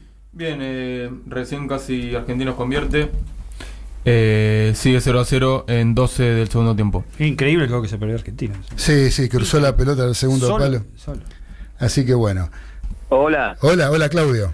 Ahí, Sí, ahí se estamos de vuelta. Se cortó, te, se cortó. se- te decía que el, eh, había en el grupo un poco de, de desilusión, de enojo y de tristeza, llamémosle, porque el- no, no había sido reconocido ese equipo de River por todo lo que había logrado, ¿no? Es el único River que salió campeón de todo Correcto. y este había un poco y lo que ac- acrecentaba la situación era que bueno eh, un, un compañero falleció como como Gómez hace un tiempo atrás ya muchos años atrás también el Búfalo Funes y había algún que otro compañero con algún problemita de estos que nos agarran cuando uno ya es grande y, y empieza a dar una pelea contra alguna de estas enfermedades que, que son bastante difíciles, ¿no? Entonces esa unión de situaciones hizo que eh, se creara un grupo de WhatsApp, que lo, eh, Lo armó Antonio, ¿no? lo armó Antonio y Antonio Alzamendi, Antonio y Alzamendi. empezamos a comunicarnos y salió esta reunión donde este salió esta situación donde hay un enojo, pero que no no es tan grande y que rápidamente esto tal vez en el próximo año eh, se pueda solucionar. Y que quede claro que, que en ningún momento se desvaloriza, por lo menos la opinión mía y de, y de varios de los muchachos, que se desvaloriza al River de hoy. El River de hoy es espectacular, es magnífico. Uno entiende claramente el, este, que el hincha de River eh, esté disfrutando y, y- y uno haya quedado en el olvido, porque también uno ya pasó su tiempo. Claro, claro. Este, y, y haber ganado la Copa Libertadores de América al, al rival histórico es algo que, que- Sí. que es muy difícil de, de equiparar. Este, así que... Sí, yo creo que inclusive es una situación bastante difícil de que se vuelva a repetir, ¿no? La de la final Sí, de Madrid. Sí, sí, sí, Yo, eh, yo lo que Este, lo que pasa es que el, el equipo que ustedes conformaron, aquel equipo eh, donde jugaba Enzo, jugó- Enzo, recién hablábamos acá con entre nosotros la sociedad que formaba con vos, por ejemplo, ¿no? Este, con- eh, eh, las sociedades que tenía ese equipo, el negro Enrique con Alfaro, vos con Enzo, la forma que tenía de jugar ese equipo del Bambino Veira, realmente para mí quedó en la memoria como uno de los mejores River que vi en mi vida, ¿sí? Este de, Gallardo también, porque tuvo la suerte inclusive de eliminar cinco veces a Boca. ¿No? Yo creo que No, no. lo- al, al- al revés de lo que le pasó a Boca, ¿no? que tuvo la desgracia de que River lo eliminara, porque si uno se pone a ver eh, las, la- las campañas que ha hecho Boca, eh, no son tan malas, pero tuvo la desgracia de jugar contra River y perder. ¿No es cierto? A River le pasó al revés. Entonces, el caso de ustedes que también eliminaron a Boca en la Copa Libertadores del año 86, ¿sí? Si mal no recuerdo, o estoy equivocado. Sí, sí, sí, sí, sí. En la Sí, zona de grupos, sí. claro, es la zona de grupos se eliminó, River lo eliminó a Boca. Este, y también este, queda un poco en el recuerdo. Yo creo que la forma que tenían de jugar el equipo de- del Bambino era, era casi inexpugnable ese equipo. ¿sí? Sí, era un equipo que tenía tres jugadores que estaban en la selección argentina y otros tres o cuatro uruguayos que estaban en la selección uruguaya. Sí, era un equipo de un potencial eh, deportivo, psicológico, este, muy, muy grande, muy, muy fuerte. eh, y que lo que encaró lo ganó. Exactamente. Lo que encaró lo ganó. Íbamos a jugar copa de lo que sea al interior del país y se ganaba y íbamos a este Japón y terminamos ganando a- al mejor equipo de Europa. Eh, pero bueno, este Equipo de Europa Ya. que muchas veces se lo subestima porque por no ser este uno de los grandes equipos, los grandes nombres de, de Europa, pero era el campeón de Europa, contrariamente Exacto. a lo que muchas veces se piensa que no era el campeón de Europa, también era casi una selección de ese país, este de Rumania. Eh, es cierto, es cierto que en el día de hoy los equipos europeos también son equipos de selecciones casi de otros países, ¿no? Porque uno mira al Barcelona, al Real Madrid, a los que- equipos ingleses, bueno, tienen equipos muy, muy poderosos. Sí. Pero en ese momento de la historia del fútbol le tocó a ese River enfrentar a lo mejor del, del- de Europa y lo ganó. Aparte tenía ciento y pico de eso- partidos invictos ese, ese equipo. Claro, de- después eso no se repitió, eh, pero vuelvo a decir, el River de ahora es magnífico y si yo fuera hincha de River, la River lo quiero mucho, soy hincha Huracán, pero este, disfruté muchísimo el partido contra Boca que, que le gana la final y es justo que este equipo de River esté viviendo todo lo que está viviendo y, y tener el reconocimiento su técnico como lo está teniendo no en, en ningún momento uno cuestiona eso Perfecto, porque había quedado medio, medio en el- por lo que había leído en las declaraciones, o a lo mejor lo magnificaron el tema este de, de que Y yo te veces- planteaba en un principio, ¿no? a veces son temas este, que sirven como para crear alguna polémica y la verdad que nosotros no queremos polémica Correcto, lo único no, que seguro. queremos es que que en algún momento se reconozca desde la institución a ese equipo, especialmente porque hay algunos compañeros que están ahí dando pelea con algunas enfermedades que, que, son, son difíciles. Bueno, Claudio, eh, te- acá te quiere hacer una pregunta Daniel Medina, ¿eh? un integrante de la Mesa de los Delirios del Mariscal. Les comento a todos los mariscales que estamos hablando con Claudio Morresi, ex jugador de River Plate y hoy en día abocado a la vida política del país. Eh, Dani, ¿qué le querés preguntar a Claudio? Sí, bueno, Claudio, bueno, desde ya saludarte, este, muy buenas noches, gracias por contactarte con nosotros. Eh, como siempre, muy atinadas tus respuestas. Este, la verdad que es un honor estar con vos. Yo te quería hacer una pregunta más o menos. Vos te retiraste muy joven del fútbol, a mi juicio, porque ahora se están retirando 30 años, ¿no? Aproximadamente creo que tenías. Eh, ¿Ya tenías este, esta inquietud que estás desarrollando ahora, eh, y- y- o sea, metiéndote en la vida social argentina, o era el, el clásico eh, bajón del futbolista que yo no quería ir a entrenar, de esas cosas? Mira, el día que a mí Huracán me vende a River en el año 85, Sí. año 85, es decir, yo tenía 23 años. Yo me estaba presentando en el barrio en una elección del Partido Justicialista. Mira vos. Este, está la lista, este, y en el año vos. 86 se dio de vuelta la situación. Este, yo recuerdo ese día porque era un día muy loco. Este, yo estaba a la mañana el- yendo a votar en las internas del Partido Justicialista, a la tarde este, el presidente Huracán en el medio. Para colmo ese día jugó Huracán y River y el presidente Huracán me estaba dando una plaqueta por mi paso por, por Huracán, y a mí me estaban vendiendo a River y cuando terminó el partido fui a el lugar donde era la votación a ver quién había ganado la, la interna. No, y en el año 86 lo mismo, como fui secretario de la Juventud Peronista de Parque Patricio. Así que mm, yo jugaba y militaba y antes también, ¿no? Es decir, hubo siempre una participación este eh, siempre como militante. A partir del año 2004 sí ingreso ahí como funcionario y hasta el 2015 y ahora se abre esta posibilidad de estar eh, en, la, en la legislatura ¿no? de la ciudad de Buenos Aires. Sí, o sea que Así veo que, la- inquietud era ya, ya muy, muy anterior.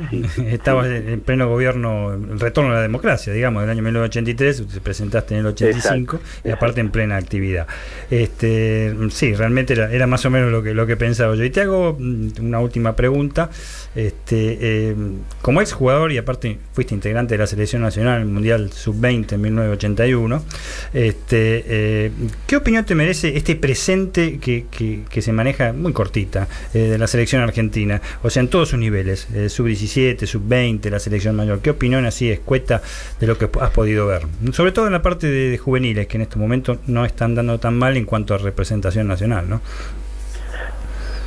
Sí, desgraciadamente en juveniles eh, no hu- hubo un momento maravilloso que fue el momento de Peckerman, Tocali, que creó eh, de alguna manera potenció todo lo que tenía que ver con, con lo que es la el aprendizaje de la técnica y el aprendizaje de los jugadores de las selecciones juveniles que después fueron el recambio muchos de ellos de las selecciones mayores ¿no? desgraciadamente eso después se este, no, no no apareció no no no se concretó este se perdieron este camadas porque la verdad que no los que estuvieron al frente no tuvieron esa pedagogía ni esa método de enseñanza. Y la verdad que ahora está todo muy abierto no no no uno sabe que ahí está este chico Aymar que, que ha sido por lo menos lo que uno ha escuchado y algunas cosas que ha visto está buscando volver a esa a esos años importantes ¿no? de las selecciones juveniles argentinas. Ojalá sigan por ese camino antes de que un resultadismo sin sentido en, en esas etapas de formación. Bien, Claudio. Acá, eh, te, para que te quiero. Una, una más que te quiere hacer acá el señor eh, Carlos Arias, fanático de River. Carlos Arias, este, te quiere hacer una preguntita y ya estamos sobre la hora de la tanda, así que es la última y no te molestamos más. ¿Qué tal, Claudio? Te habla Carlos Arias. Eh, Un placer, quería- ¿cómo estás? Bien, bien. Yo quería que vos contases cómo fue ese gol que hiciste de taco a dos jugadores seguidos. Contalo vos un poco. Ah, es un gol. Por suerte el otro día lo encontré ahí en el en la nube y lo pude retuitear y o poner en Facebook, no me acuerdo muy bien. Eh, porque a veces pensaba, ¿habrá sido cierto que hice ese gol o no? Este, y la verdad que es una jugada que hace el Leo Enrique, se, como hacía él, que termina ahí desbordando por, por la punta derecha, da un centro atrás a Gorosito. Gorosito podría haber hecho tal vez patear al arco, todo ahí. Lo de Gorosito es en el borde del área chica, ¿no? Y, y- y me la da a mí, entonces yo quedo de espaldas y lo primero que me viene a la cabeza es pegar un, un tacazo y la pelota pasa entre las piernas de, del defensor que, que me, marcaba y después también entra muy muy lentamente con, con el esfuerzo de otro defensor que no llega a, sacar la pelota y termina siendo, si no me equivoco, el quinto gol de una goleada contra Newell's, entonces se termina a toda orquesta, llamémosle, ¿no? Es decir, un gol que este, quedó mucho en la memoria del hincha de River, pero que no había, no había una gráfica, no había algo gráfico que lo que lo pudiera mostrar, ¿no? Y la otra vez lo encontré y bueno, y lo pude hacer ver y, y- y creí verdaderamente que es- había sido, ¿no? Pues yo ya dudaba. Bueno, gracias, Claudio. Bueno, Bueno. Claudio, te agradezco mucho. Eh, te agradezco mucho la comunicación, la deferencia de habernos atendido y deseándote de todo corazón eh, todo el éxito en la nueva gestión pública que vas a encarar a partir del 10 de diciembre. Bueno, les mando un abrazo muy grande a todos. Abrazo para vos, gracias. Muy bien, esta fue la palabra de Claudio Morresi en Los Delirios del Mariscal. Otra persona que realmente da gusto escuchar y da para un programa. Da- sí, da para seguir charlando mucho- por mucho tiempo. Una claridad de concepto de todo tipo. Tremendo. Mientras tanto, nosotros nos vamos a ir a una tanda y antes vamos a escuchar un tema musical. Alan, ¿qué te parece? Eh, vamos a escuchar eh, un tema de Soda Stereo también para Diego de Golney. Vamos a escuchar Persiana Americana, eh, que es otro de los temas que nos pidió el querido gordo Diego. Dale.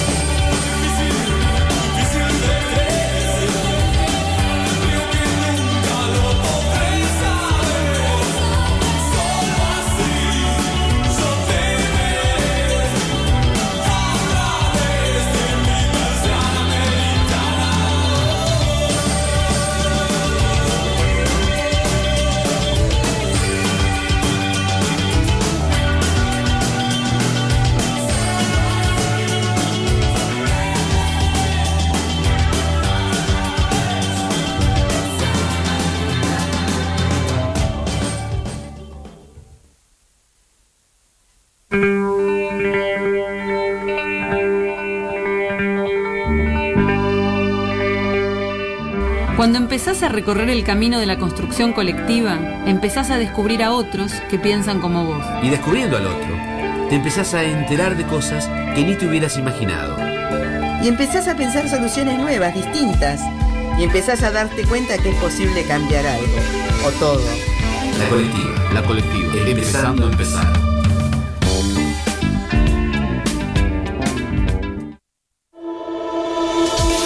Estás escuchando La Colectiva, 102.5 FM.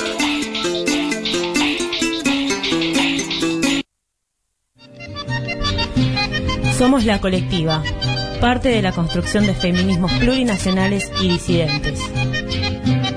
Acepta las cosas partidas, pervertida la vida. con-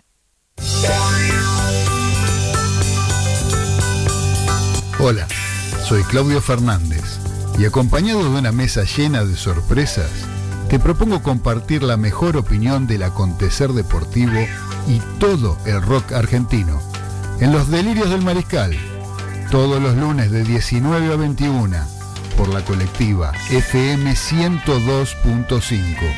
No te olvides, los delirios del mariscal. Te esperamos.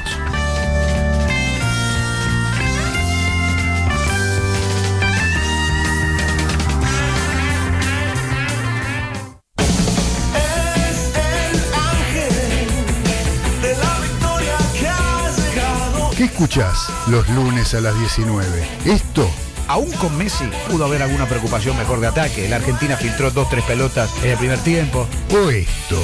Hola, ¿qué tal amigos? Tengan todos ustedes muy, pero muy buenas tardes. ¿Cómo les va? ¿Cómo andan? ¿Bien? Gustavo, ¿cómo andas? ¿Todo bien? Bien, bien. ¿Vos querés contar con la mejor opinión del acontecer deportivo y todo el rock argentino? Entonces prendete a los delirios del mariscal por la colectiva FM 102.5. No me digas que no te lo avisé.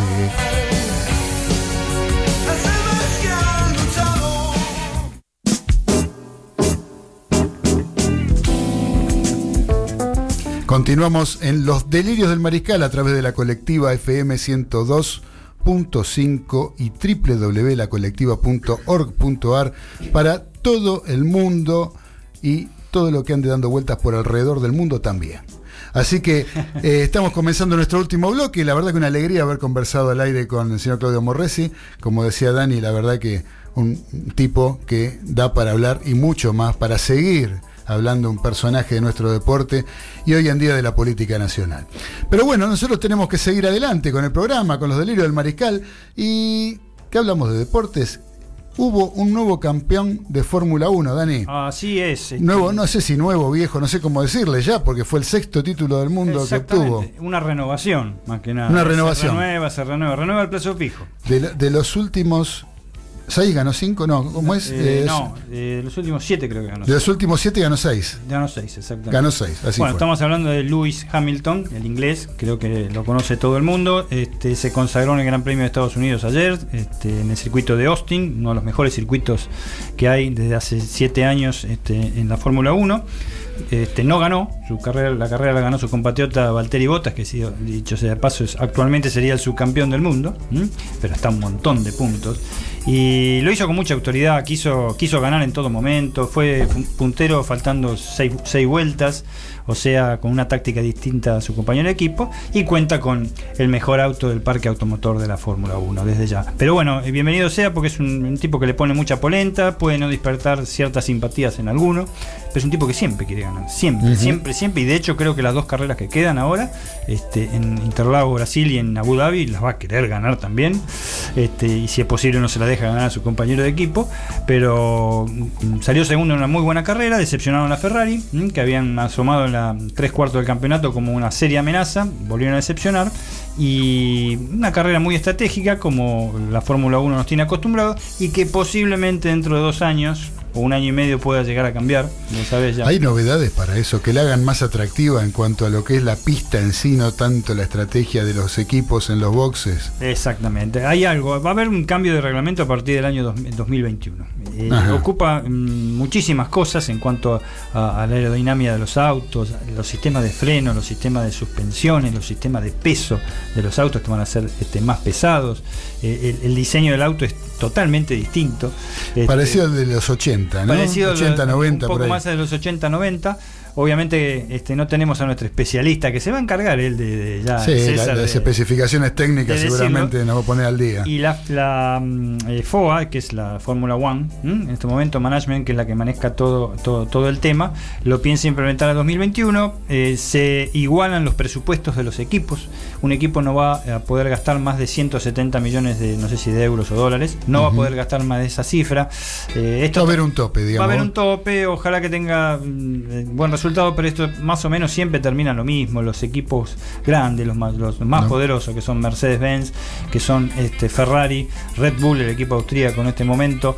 Y ojo con McLaren, porque McLaren a partir del 2021 tiene motores Mercedes nuevamente y de primera línea, no que le dan los motorcitos. Eso te iba a preguntar. Tiene totalmente firmado con la- los, los árabes, este, que son los que bancan ese tema, este, Mercedes-Benz, motores de primera línea igual que el equipo Mercedes. Así que va a ser una, se prevé una lucha, una lucha muy dura. ¿no? Y Hamilton eh, superó a Fangio y ahora va por Schumacher. Exactamente, Fangio, este, eh, sextuple campeón del mundo, va por Schumacher, tiene la edad, tiene el estilo propio de él, tiene la fuerza para hacerlo y tiene un, tiene un equipazo atrás que lo, que Sí. lo apoya, pero y, maneja. ¿eh? y maneja bien. Y maneja. es muy agresivo.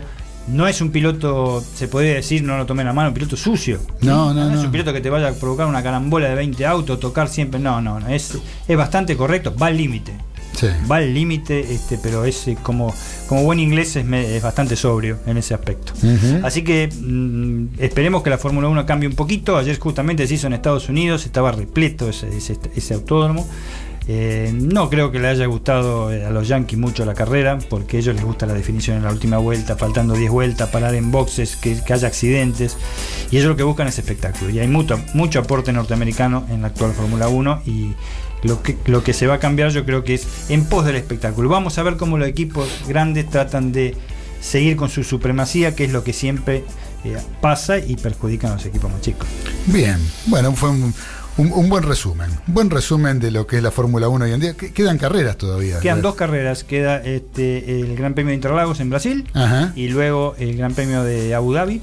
Bien. Este, en los Emiratos Árabes o donde sea que sea Medio Oriente, Sí. que se juega de noche, que es la última carrera.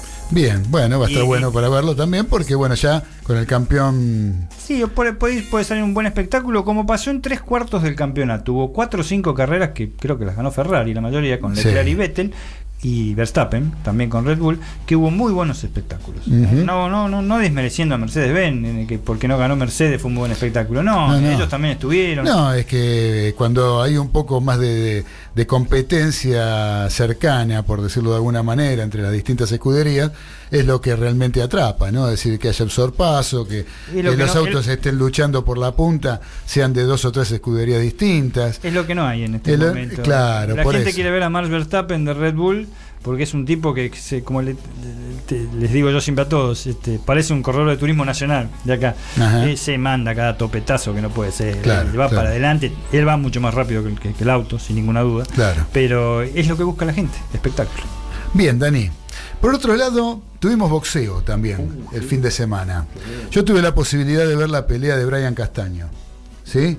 Brian Castaño eh, peleó eh, después de haber dejado vacante, o sea, su título Super Welter, Sí, fue- ¿sí? Eh, que tuvo que dejarlo. ¿Sí? Eh, Porque no, no quiso pelear. Va. claro, tuvo una pelea que fue con un nigeriano llamado Omotoso. Omotoso. Omotoso. Omotoso. Eh, eh, para un tema de León Gieco está este, ¿no? De los Orozco, Yo lo Omotoso. voto por Omotoso. por Omotoso.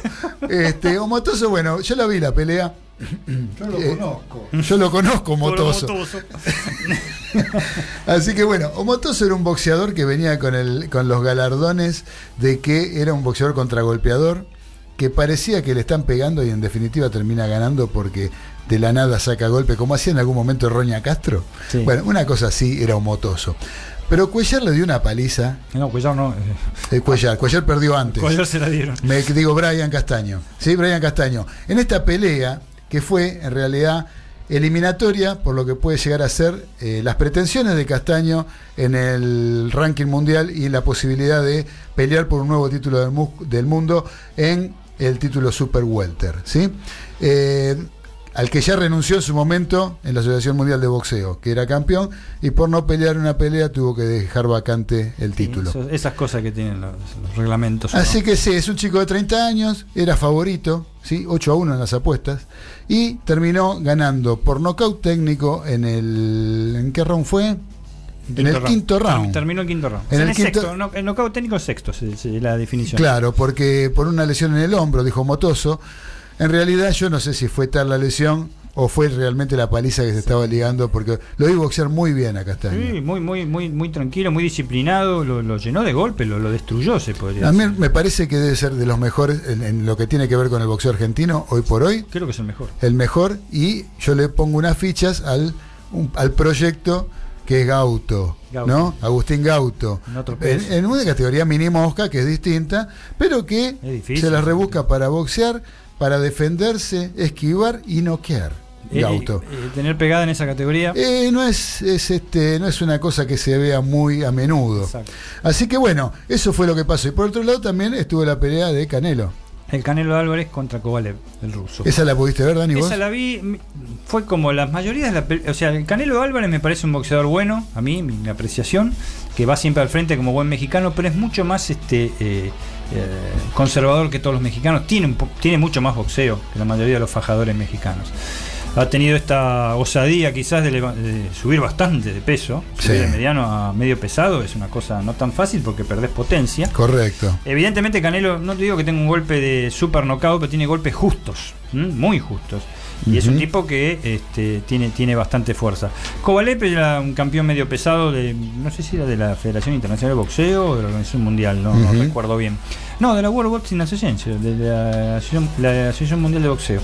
Y la verdad que fueron 11 rounds, a mi entender, to- en las tarjetas iba el ruso este, ganando por muy poco margen. Para mí era un empate porque realmente parecían dos monitos pegándose en los brazos. Ajá. Y, pero lo calza en el décimo primer round con un cross de, de- de izquierda y después lo remata porque ahí quedó knockout el tipo y quedó colgado de las cuerdas que me recordó a Benny Kid Parrott contra Emil Griffith. Sí. Quedó muy mal el ruso, quedó muy mal, este, se recuperó en 6 minutos. De hecho, este, Canelo Álvarez este, eh, no festeja. No festeja porque se dio cuenta en el acto que, que la- el contrincante estaba mal. Después apenas vio y festejó muy medidamente. Y también muy medidamente porque si bien fue pareja, recibió bastante. Mm. Recibió bastante porque estaba hablando de un tipo que ya acostumbró a la categoría, le- con un simple jab este, le dejó la cara un poquito roja. Pero bueno, eh, es el fenómeno en estos momentos. Yo lo veo muy impulsado por los organizadores siempre. Oscar de la Hoya, el nuevo Don King, como digo siempre yo. Y ahora va a tener que bajar de categoría. Este, entró en la historia él, obviamente, ¿no? Cuatro Sí.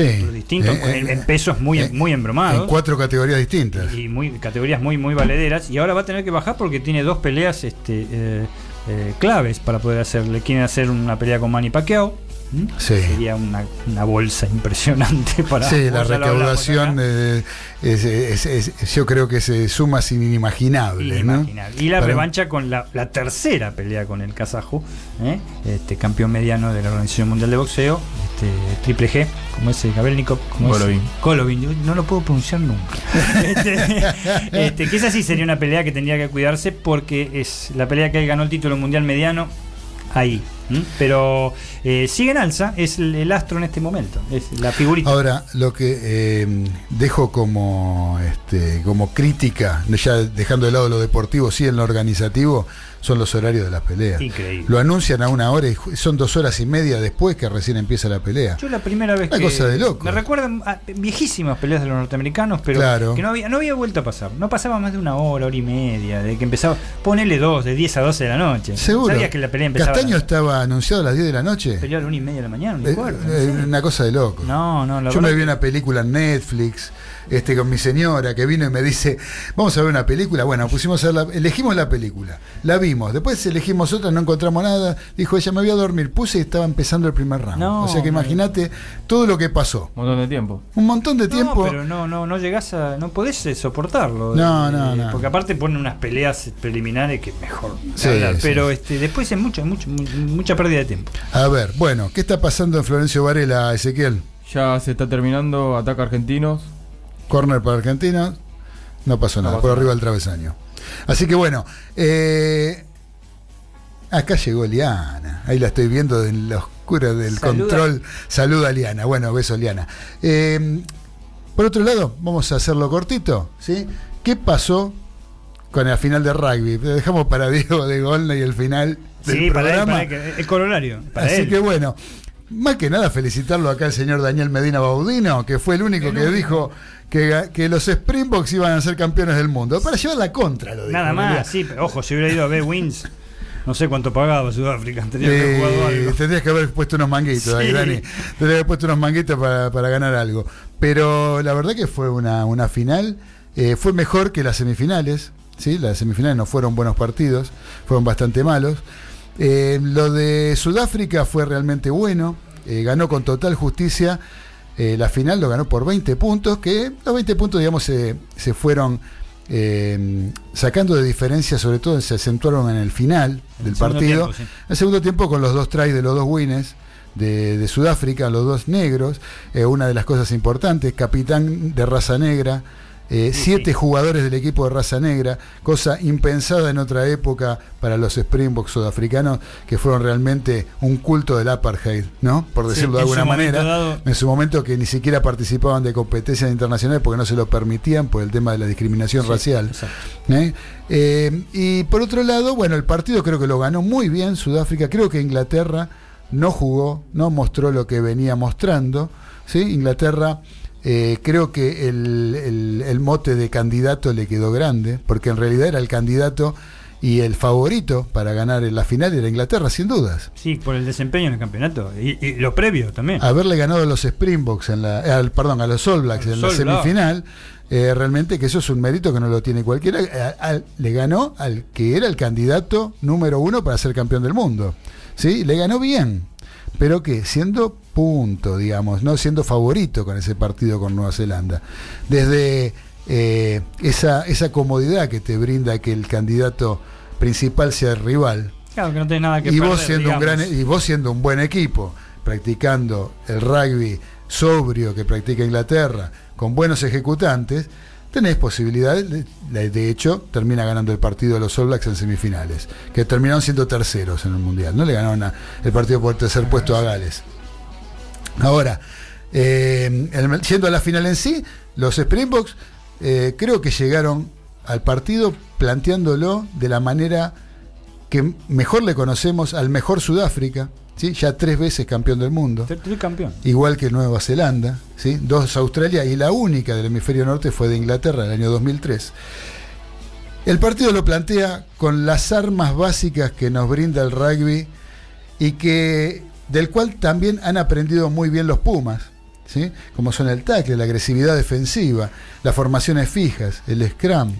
El scrum lo pasó por encima al el scrum inglés. Impresionante. ¿sí? Y como hablábamos el otro día con las chicas de Daon, el, el Scrum es más que importante y es fundamental para no solamente como fuente de obtención de la pelota, sino como sometimiento sobre el rival, ¿sí? Del- en, en esa, en esa guerra, entre comillas, por decirlo de alguna manera, que son la lucha que se plantea entre los forwards de, de- de ambos, de ambos equipos. Eh, creo que fue un claro vencedor Sudáfrica. Les decía que en el final fue donde se terminó de definir el partido, donde sacó la diferencia Sudáfrica. Yo creo que en gran parte desde lo físico. ¿sí? El- el- la, la- la- la calidad física de los este, jugadores sudafricanos es tremenda y es superior en general con los, en los equipos del hemisferio sur, ¿no? Sí. Eh, que se terminan imponiendo en los últimos minutos del partido, terminan definiendo por la mayor diferencia este, y aparte por una gran defensa que en los Eh. momentos donde más atacó Inglaterra, donde tuvo posibilidades de llegar a algún try, eh, Sudáfrica se defendió con uñas y dientes, no permitiendo que entraran ningún jugador inglés, sobre todo en una parte del primer tiempo. una fiereza absoluta. Una fiereza absoluta que realmente los hace acreedores y justos ganadores de esta Copa del Mundo. Que yendo un poco a, a lo que es el, el balance de la Copa del Mundo en general, no creo que haya sido una Copa del Mundo muy brillante. Una Copa del Mundo que se haya visto nada nuevo. No. ¿sí? No, que nadie descubrió nada. Eh, yo lo que quiero dejar planteado, y esto para el futuro, digamos, porque en realidad no sabemos eh, cuánto, este, qué puede llegar a pasar en el futuro, aunque se hablan de algunas modificaciones al respecto, es con re- en lo que tiene que ver con los, con los este, jugadores importados, por decir de alguna manera, o con Sí. los extranjeros que conforman los planteles de, la, de casi todos los, de todos los, de todos los equipos que han representado las distintas federaciones de rugby del mundo. Salvo los Pumas, que son todos argentinos. Todos argentinos. Después los demás tienen jugadores importados. El caso de Japón, por ejemplo, que uno los ve y vos decís cuántos son japoneses acá, ¿no? Este, uno ve los grandotes, son todos jugadores extranjeros, nacionalizados japoneses y que juegan para la selección. Lo mismo pasa con Inglaterra, ¿sí? Inglaterra con los Tuilagi, con los Winnipola, eh, son todos hermanos que uno decía este que, que de apellido de inglés no tienen nada, o sea, no son, son gente que este, o son hijos de, de- de- de- inmigrantes, eh, ya en fin, residentes, puede eh, puede ser residentes, pero jugadores tipo los Tulagi, por ejemplo, lo decía el otro día Mafe de, Daom, eh, son jugadores que hijos de jugadores samoanos, ¿no? que han jugado en la selección de Samoa, Pero por que se- ya residen en Inglaterra. Así que bueno, un buen campeón. ¿Sí? ¿Querés decir algo, Carlitos? Sí, una cortita, cortita. Dale. Eh, este sábado jugó Puma Classic en Bermudas, otro jugó en Yorcito. Eh, y golearon a Francia 48. A la pelota. Con tries de. cuatro tries de Gonzalo Gutiérrez Tabuada, Ajá. uno de Vélez Tortoni y otro de Federico Boca. Federico Bock, que en vos tuviste la suerte de hablar. Estuve charlando con él y bueno, me debe una entrevista. Y ya lo vamos a traer a lo del libro del Mariscal seguramente. Seguro que sí. Así que bueno, gracias eh, Carlitos, la verdad muy buena la noticia que me das porque Sí, es un buen vez. triunfo del deporte del rugby argentino. Eh, Ezequiel, ¿cómo terminó el partido? 0 a 0. 0 a 0 en Florencio Varela, con esto único puntero del campeonato, Argentino Juniors por lo menos hasta que juegue Lanús. Y con esto Seguimos con la cábala. Argentino Junior primero, el que llegó acá a los delirios Mariscal. seguimos primero. Sigue primero el bicho. Sí, sigue. Sigue primero el bicho de la paternal.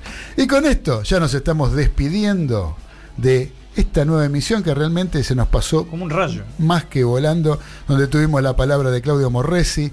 Eh, la verdad que un gusto haber este, conversado con Claudio y seguiremos preparando las cosas para compartir este rato con todos los mariscales, eh, dándole gracias al cielo y gracias a la tierra con nuestro tema del gordo Billy Bond y la pesada del rock and roll, donde nos estamos despidiendo para decirles que quien quiera volver a escuchar este programa, la entrevista con Claudio Morresi, lo pueden hacer mañana a partir de las 15 horas, donde se repite este programa. Y vamos a, gracias, dándole gracias al cielo y gracias a la tierra, dije Liana, ¿eh? porque ahora ya te- tomó la posta Liana. ahí. Nos va a poner el tema de despedida con el que cerramos habitualmente este programa. Muchachos, gracias por haber estado, gracias por este programa de los del Mariscal. ¿eh? Gracias, gracias. Gracias. Chao, hasta la próxima. Chau, chau. Y les eh, digo que nos encontramos en vivo el próximo lunes a las 19 horas, como todos los lunes, en la colectiva FM 102.5. Dani, ¿vos qué querés Y decir? con consigna. Con consigna, Recuerdo. recuerden la consigna. ¿Quién fue el peor jugador que viste jugar de fútbol en tu club? ¿Eh? Eso para la semana que viene ya vamos a tener los cómputos finales a ver quién han elegido. Así que les agradecemos que hayan estado todos los mariscales, les- le agradecemos a Alan Glide por la operación técnica y ahora en el final a la señorita Liana Rodríguez que nos viene a acompañar como todos los lunes. Gracias a todos. Nos encontramos el próximo lunes, 19 horas, en la colectiva FM 102.5 y los delirios del mariscal. Chau.